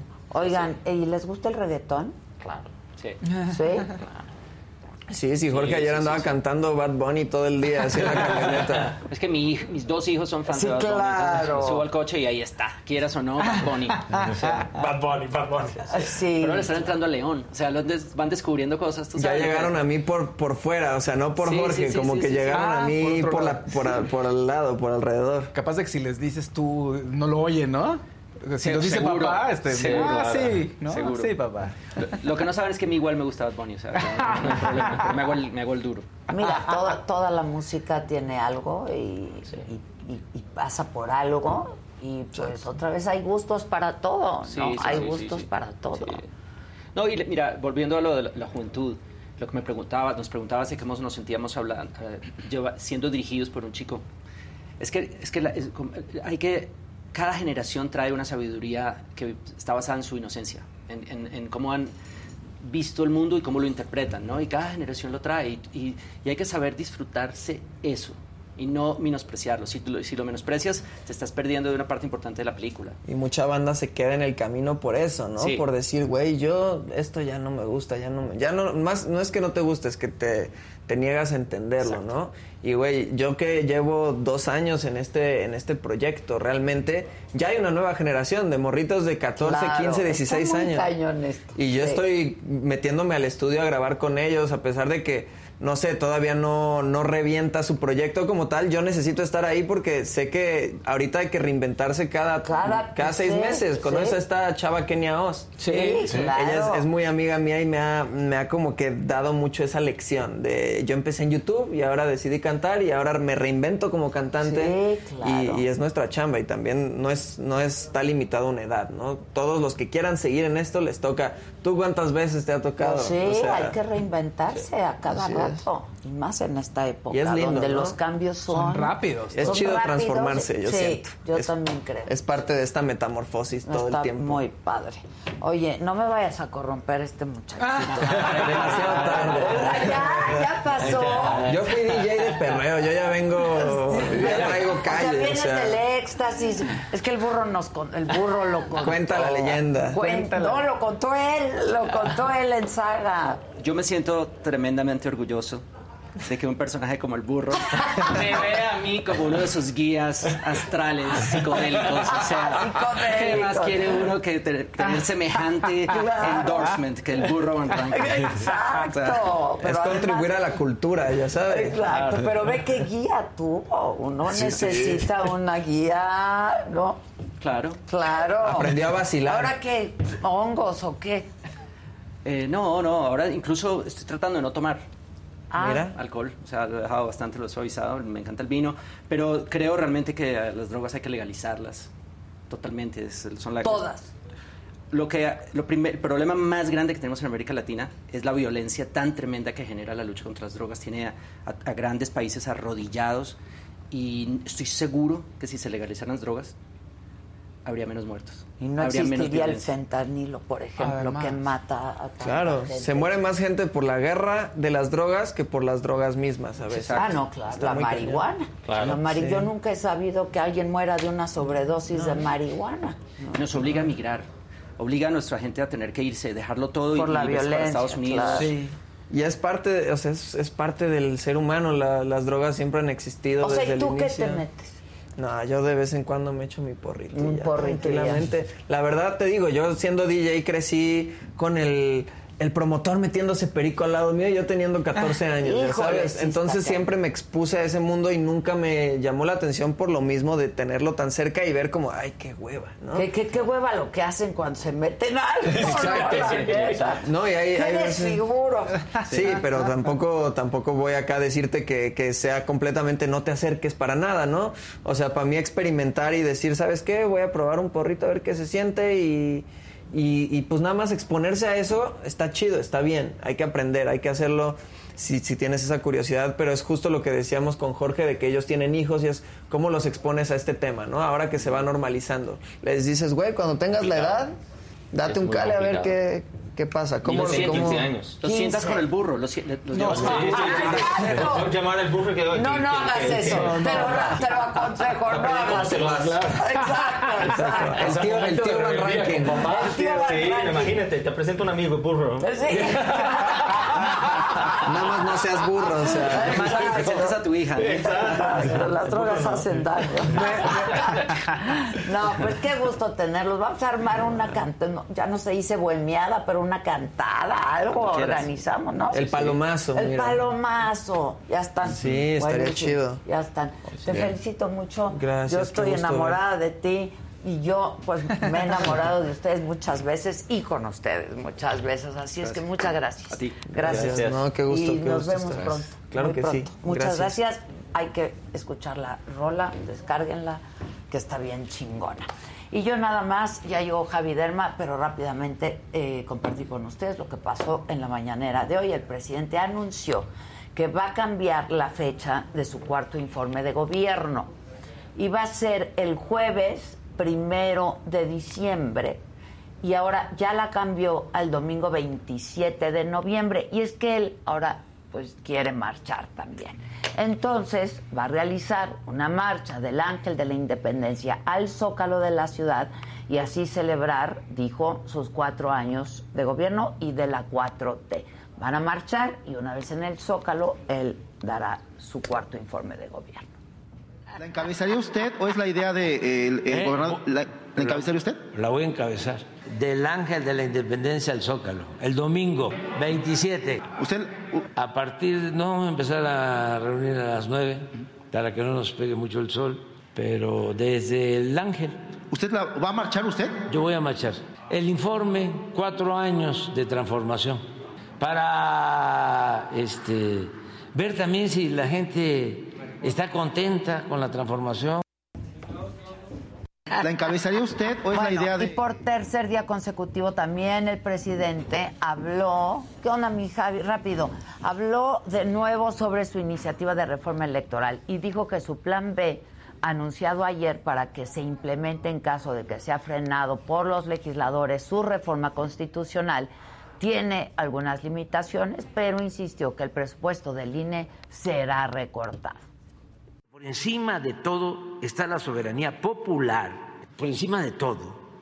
Seguro me dejo de llamar a Andrés Manuel si la gente no quiere que se reduzca el presupuesto del INE para que no ganen tanto, que no ganen más que el presidente, los funcionarios del INE, no pueda el pueblo, que es el soberano, porque los partidos que están al servicio de la oligarquía, de los potentados, no van a votar.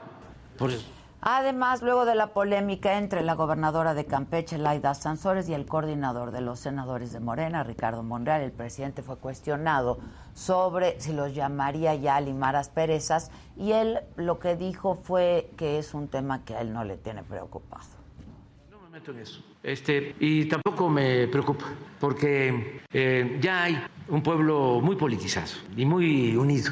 A veces los dirigentes no quieren aceptar esa nueva realidad.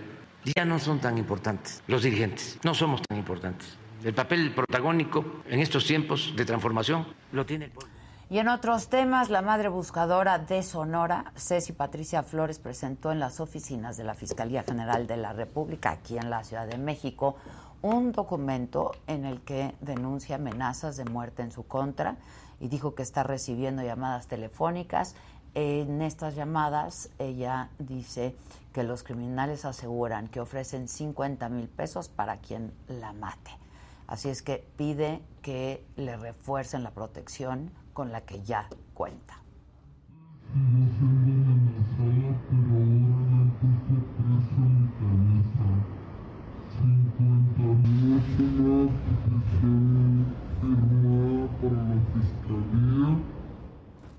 Este martes se vivió una jornada violenta en Jerez, en Zacatecas. De nuevo, hombres armados llegaron al municipio en varias camionetas, se enfrentaron con elementos de las Fuerzas Armadas. Fueron seis horas, las autoridades pidieron a la gente que no saliera de sus casas y, pues, claro, por el miedo cerraron negocios, eh, las personas corrían buscando algún refugio.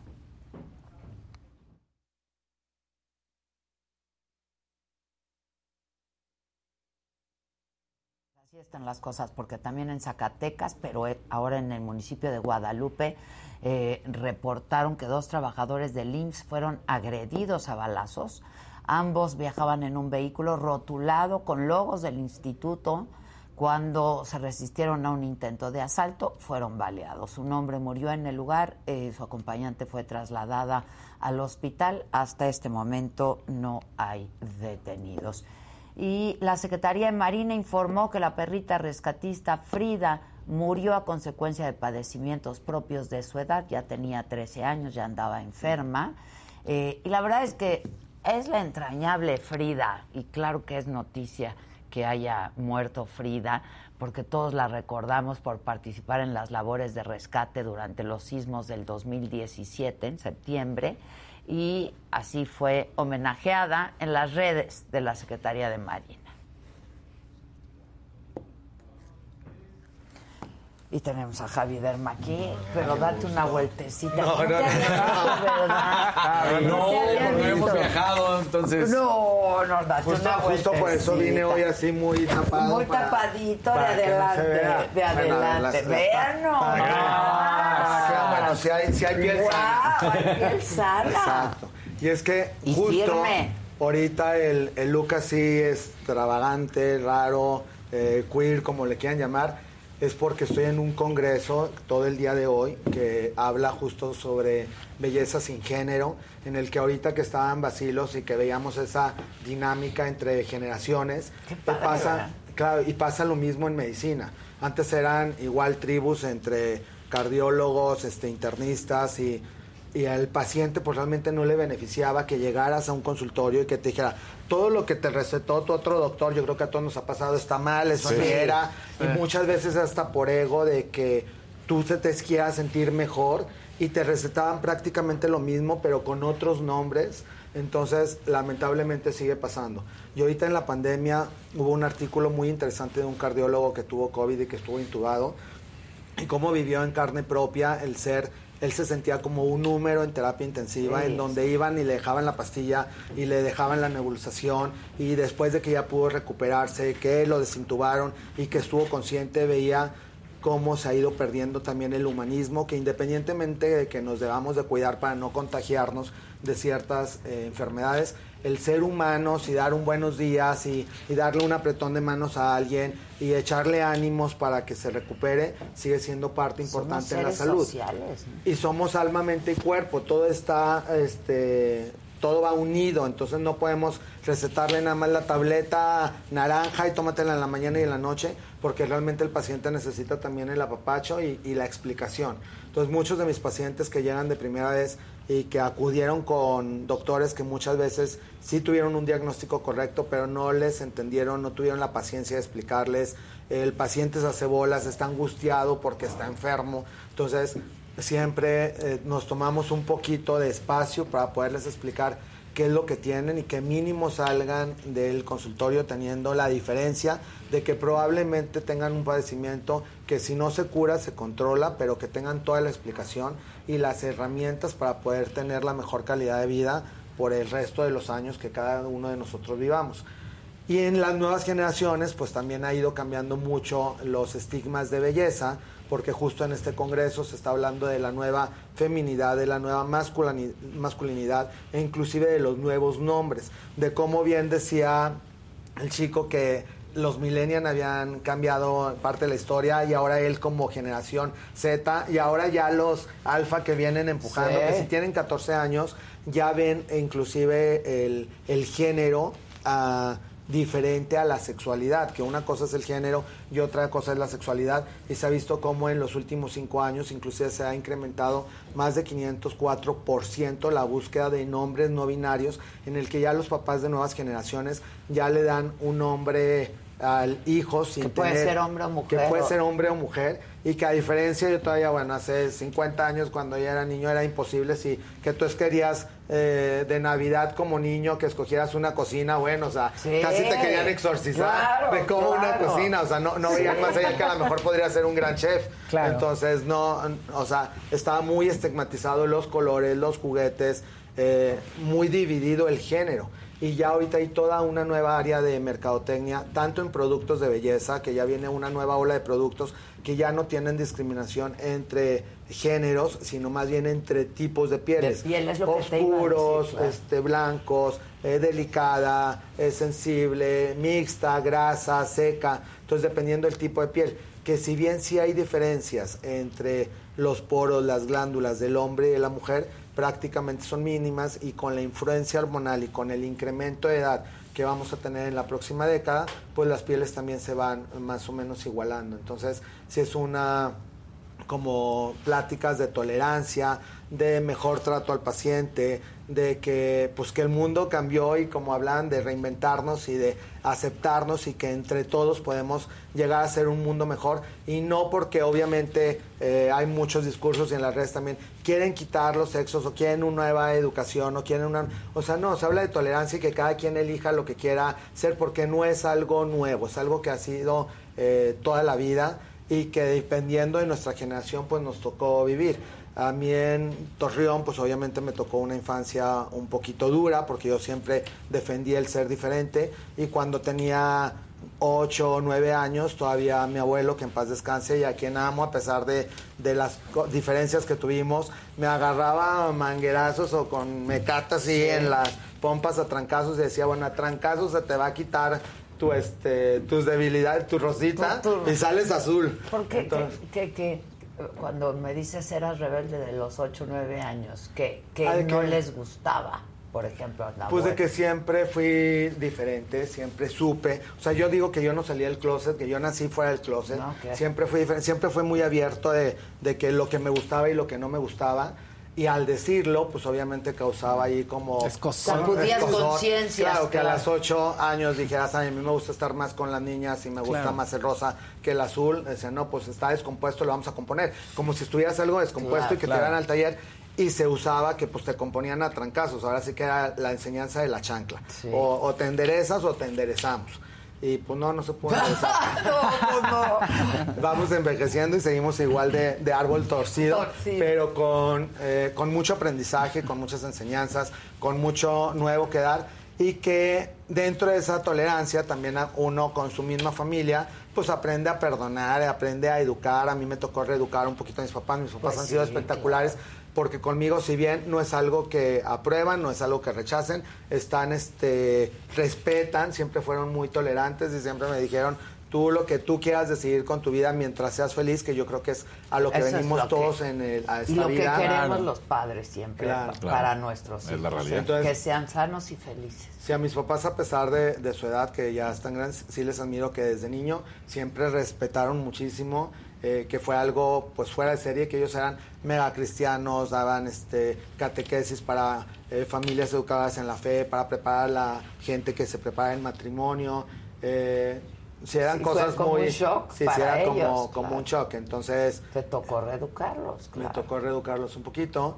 Y, y pues padre, yo creo que eso, a eso venimos en este mundo y qué padre que en las familias todo mundo de, de repente ataca o dice o tiene controversia, pero seguramente en la familia pues tienen ya mucha diversidad y que no es una cosa es la otra y que no es, es, ah, azul, es amarillo, es verde. Y antes había mucha segmentación en todo, bueno, en los juguetes, en las frutas, en todo y ahora eh, pues no, ya es como más apertura a todo. Sí.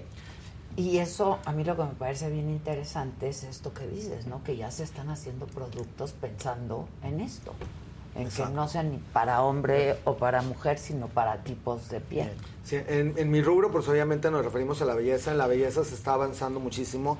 De hecho, pues ya la generación alfa y muchos de los millennials ven como normal poner- ponerse cremas matificantes. Muchos ya se ponen Claro. eh, algo de delineado. O sea, ha incrementado hasta un 55% la utilización de productos de maquillaje. No, no solamente de productos de limpieza, que todo el mundo utiliza un jabón para lavarse la cara, sino productos que traen incluida una base, un maquillaje y que mucho de eso también las redes han, han venido involucradas. El selfie. En las selfies, en el que ya nadie se gusta cómo se ve en la vida real. O sea, es, es absurdo que hasta los chavitos de 20 años Ya se hagan ya se ponen filtros, y filtros. todas porque ya no se gusta cómo se ven. Entonces, lo más parecido a verte cómo te ves es utilizar una base, un make-up, algún producto que te ayude a matificar, a cerrar los poros y que te vean mejor. Y bueno, y si existen estas alternativas, no hacen daño y ya muchas de estas vienen adicionadas, pensando en que la, la piel se ponga la menor cantidad de productos posibles, ya traen algunas vitaminas, ácido hialurónico, antioxidantes, filtros solares, entonces ya hay muchas nuevas base. bases Ah. que ya tienen este Todo productos eso. ajá, adicionados para que la piel que lo utilice, pues independientemente de que sea más bella, tenga también un Mejor porcentaje salud. de cuidado para que se mantenga más sana el mayor porcentaje de ¿Qué, tiempo qué, posible. por ejemplo, cuáles? ¿Qué bases tienen ya? Pues ya hay muchas este, dermatológicas. La Roche tiene algunas, la Roche Posay, eh, Couvrance, Avene, eh, y hay muchas BB creams, e inclusive ya las líneas comerciales como Lancome, Chanel, eh, eh, Sisley, sí, sí. todas esas tienen este, porcentajes de SPF que ya vienen que las con puedes y las puedes usar también como base. y las puedes utilizar como base y ya tienen factor de protección solar. para, para hombre, mujer, e- etcétera. Exacto, para todas, todos y todes. Porque además te proteges la piel, ¿no? Y sirven como una especie de base. Que Ya. Y justo lo que más hay que proteger es la piel por las radiaciones solares y el día de hoy el tema es de manchas, porque las manchas es de los temas que más nos habían solicitado en el WhatsApp y en línea que querían saber de diferentes tipos de manchas. Trajimos algunas imágenes para que puedan ver como los diferentes tipos de manchas que se pueden ah, ver durante la vida. En el acné si no lo cuidamos, parte de lo difícil son las manchas que quedan, porque esta, por ejemplo, ya esta persona ya no tiene granitos, ya lo que quedan son cicatrices y manchas que si no se tratan adecuadamente pueden permanecer por décadas o para toda la vida. Estas manchas se van transformando con melanina y con componentes de hemosiderina de sangre, entonces se ven entre violáceas y cafés y pueden quedar eh, eh, maltratada la piel para siempre y algunas de esas se van a empezar a hundir y formar lo que la gente conoce como cacarizos. Entonces, para evitar, pues lo principal es prevenir. Hay Las gente que pecas, tiene muchas producción de melanina, entonces puede tener pecas. Eh, aquí nuestra señorita es muy pecosa. Yo soy muy pecosa Sí, aquí. pecho, espalda, pecho, todo, no tiene muchas pecas. Hay gente que, aunque se exponga al sol muchísimo, nunca le van a salir pecas. Y hay gente que con cruzar la calle ya le están saliendo pecas, porque es una predisposición que tiene tu organismo y que pueden salir en cualquier parte de la cara. Y Hay otro tipo de manchas que son manchas claras. Por ejemplo, estas manchas en mi rancho le dicen giotes, se llama pitiliasis Ah, sí, alba, que es muy común en niños y que dicen, bueno, son lombrices en la panza, son hongos en la piel y no es nada de eso, simplemente es una actividad de un honguito superficial y el sol y el sudor, que se quita fácilmente, no es contagioso, no es nada malo, no es vitiligo. Estas manchas sí son de vitiligo y si se fijan, estas son más blancas. La diferencia entre el vitiligo y las otras es que las otras están hipopigmentadas, nunca llegan a estar blancas. El vitiligo sí se pone blanco, de blanco de papel, se nota mucho y mientras más morenas es el paciente, pues más se le van a notar las manchas. Hay pacientes muy blancos que casi tenemos que utilizar una lámpara especial para detectar el vitiligo porque se confunde con su tono de piel. Y hay manchas como estas que ya son, se llaman lentigos solares, que hay blancos y hay oscuros. En personas mayores que se asolearon muchísimo, empiezan a aparecer manchas blancas en la piel que no es vitiligo, que son como si fueran pecas, pero son pecas blancas. Hay otras que se llaman queratosis seborreicas, ¿Qué como haces esta. con esas, eh? La mayoría se pueden eh, quemar. Por ejemplo, estas que son queratosis seborreicas se queman con un láser, se forma una costrita cafuscrito a negro, se va descarapelando y va quedando la piel nuevamente sana. La parte, de, obviamente, del tratamiento es que independientemente de la edad empezamos a aplicar filtro solar. Porque hay gente de 60 que me dice, ya para que me pongo filtro si ya me asolé toda la vida. Pues sí, pero no sabes si va a vivir 100 años, entonces le quedan Claro, 40 años de sol todavía. Y si a los 60 no te gustan las manchas, pues a los 100 menos. Entonces, a cualquier edad, eh, a partir de los 6 años, todos debemos de utilizar filtro solar diariamente como parte del cuidado de la piel. Y está demostrado que si se pone en filtro solar de los 6 años a los 18 años, van a tener una disminución de todo este tipo de manchas que vimos en la pantalla hasta el 70%. Entonces aquí ojo a los papás que nos están viendo porque si protegen a sus niños desde que van a la primaria en lugar de ponerles una crema humectante, poner un filtro solar que hay muchas marcas para niños, les van a proteger de que en la etapa adulta tengan esas manchas. Porque la mayoría de la gente dice, es que tengo las manchas igual que mi abuelita, igual que mi tía. ¿Por qué? La- en las manos, por ejemplo. Sí, en las manos porque es el área más expuesta. Manos, cara y cuello son las áreas más expuestas, por eso hay que aplicar filtro solar cara, cuello y manos. Las manchas no se heredan, lo que se hereda es el tipo de piel. De piel. Entonces sí podemos tener una piel más sensible, pero por ejemplo, mi abuelita tiene muchísimas manchas. Blancas, ¿no? Blancas y oscuras. Ah. Yo me he puesto filtro solar desde hace 30 años, entonces eh, tengo muchas posibilidades de que no me salgan manchas, aunque mi abuelita sea muy con mucha predisposición a que le salgan manchas. Entonces, eh, lo más importante es ponernos filtro solar diariamente. Hay muchísimas marcas, hay muchos precios. Eh, lo importante es que escojan una que a ustedes les guste. El mejor filtro solar es el que se adecua mejor a tu piel. Porque luego dicen, no me lo pongo porque lo siento grasoso, no me lo pongo porque está muy seco, no me lo pongo por X razón. Hay filtros solares en spray, en mousse, en gel, en, en espuma. Sí, de todo. De todo. Entonces busquen cuál les gusta y el que les guste, esa es la mejor alternativa para que lo puedan utilizar eh, diariamente. Oye, y por ejemplo, yo, yo no, a pesar de que tomo mucho el sol, pues no, no me han salido, ya sabes, por la edad. Son por la- no es por la edad, es por la exposición al sol. la exposición al no, sol. pues tienes más años exponiéndote al sol. Pero sí conozco mucha gente que las, las, pues ahí se nota la edad, ¿no? En sí, las siempre dicen en las pues. manos, Ajá, en el por la- cuello, se nota la edad porque es lo que uno generalmente se cuida menos. Y la cara habitualmente es lo que más se ponía un Claro. filtro solar y Pero, y por todo. ejemplo, una vez que ya tienes manchas, ¿se pueden quitar? Sí se pueden quitar cualquier tipo de manchas de todos los que vimos en las pantallas. Los tratamientos son diferentes para hipopigmentación, manchas oscuras o manchas blancas, pero en la actualidad afortunadamente prácticamente todo tiene remedio. Todo necesita aplicación de filtro solar, pero el primer paso es tener el diagnóstico. No es lo mismo eh, vitiligo que una micosis o que una queratosis seborreica. Teniendo el diagnóstico ya podemos dar un tratamiento adecuado. y ese para solo cada lo caso. puede dar un médico. Exacto, hay que acudir con el dermatólogo para que haga el diagnóstico y después del diagnóstico ya tienes un tratamiento. El dermatólogo es el especialista en medicina que se encarga de pelo, piel y uñas y que te puede dar un diagnóstico de la, tu enfermedad de la piel. ¿Qué, qué, qué- qué filtro solar? Siempre esta pregunta es Ajá. recurrente. ¿Recomiendas para los niños? Para los niños hay eh, Pediatrics, hay un ISDIM Pediatrics, hay ABN de pediatría, hay la Roche-Posay también de, de niños. y se pueden usar de los seis meses en adelante. Generalmente cuidamos más de los seis en adelante porque es cuando ya empiezan a jugar fútbol, a hacer deporte, están más tiempo en la calle, entonces es más importante la reaplicación. Pero de los seis meses en adelante ya los bebés pueden utilizar filtro solar. Antes de los seis meses no se recomienda, hay que protegerlos con ropa, porque antes de los seis meses todavía no tienen todas las el- todo el sistema inmunitario para que alguna sustancia les pueda hacer como alergia. Después de los seis meses ya pueden utilizar cualquier bebé filtro solar o ponerse ropa con SPF cuando los van a meter a la alberca o cuando los llevan de vacaciones. Pero de los seis años en adelante ya pueden utilizar eh, cualquier filtro solar pediátrico, que si van a cualquier farmacia en la actualidad pueden encontrar tranquilamente más de 30 marcas, que cualquiera que diga pediátrico lo pueden usar entre los 6 años hasta antes que les salgan granitos, que son 10, 11 años. Porque a partir de esa etapa tienen que utilizar filtros solares eh, sin grasa, oil free o matificantes, porque ya empieza la adolescencia con la Sí, producción de sebo.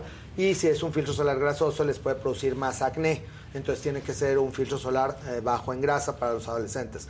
Terminando la adolescencia ya pueden utilizar filtro solar dependiendo de su tipo de piel, grasa seca o mixta, para que ya tenga también adicionado algo de antioxidantes, vitaminas, hialurónico, para que además de que te eh, nutra la piel, te la proteja. ¿Cómo ha avanzado, no? Sí. Todo, muchísimo. ¿Cómo ha avanzado? Yo digo, escuche y escuche y digo, ay, yo quiero eso, ay, yo quiero eso. Pero además como hombre te puedes animar más a usar los productos que antes no usabas por estereotipo, por lo que tú quieras. Por estigma, Por ¿no? estigma. De que un hombre no usa base. Exacto. o- Pero ahorita con toda la diversidad que hay, te sientes hasta cómodo decir, ay, pues me puedo poner tal o cual cosa, ¿no? Incluso hasta una crema. ¿A poco no? Los hombres como hombre era como, no, no, crema Es no. metrosexual. Ajá, y sí, ya te pones una cremita y eres metrosexual. Pues no, es No, una... ahora, ahora llego al, ahora llego al programa y ya me hace más preguntas Casarín que Adela.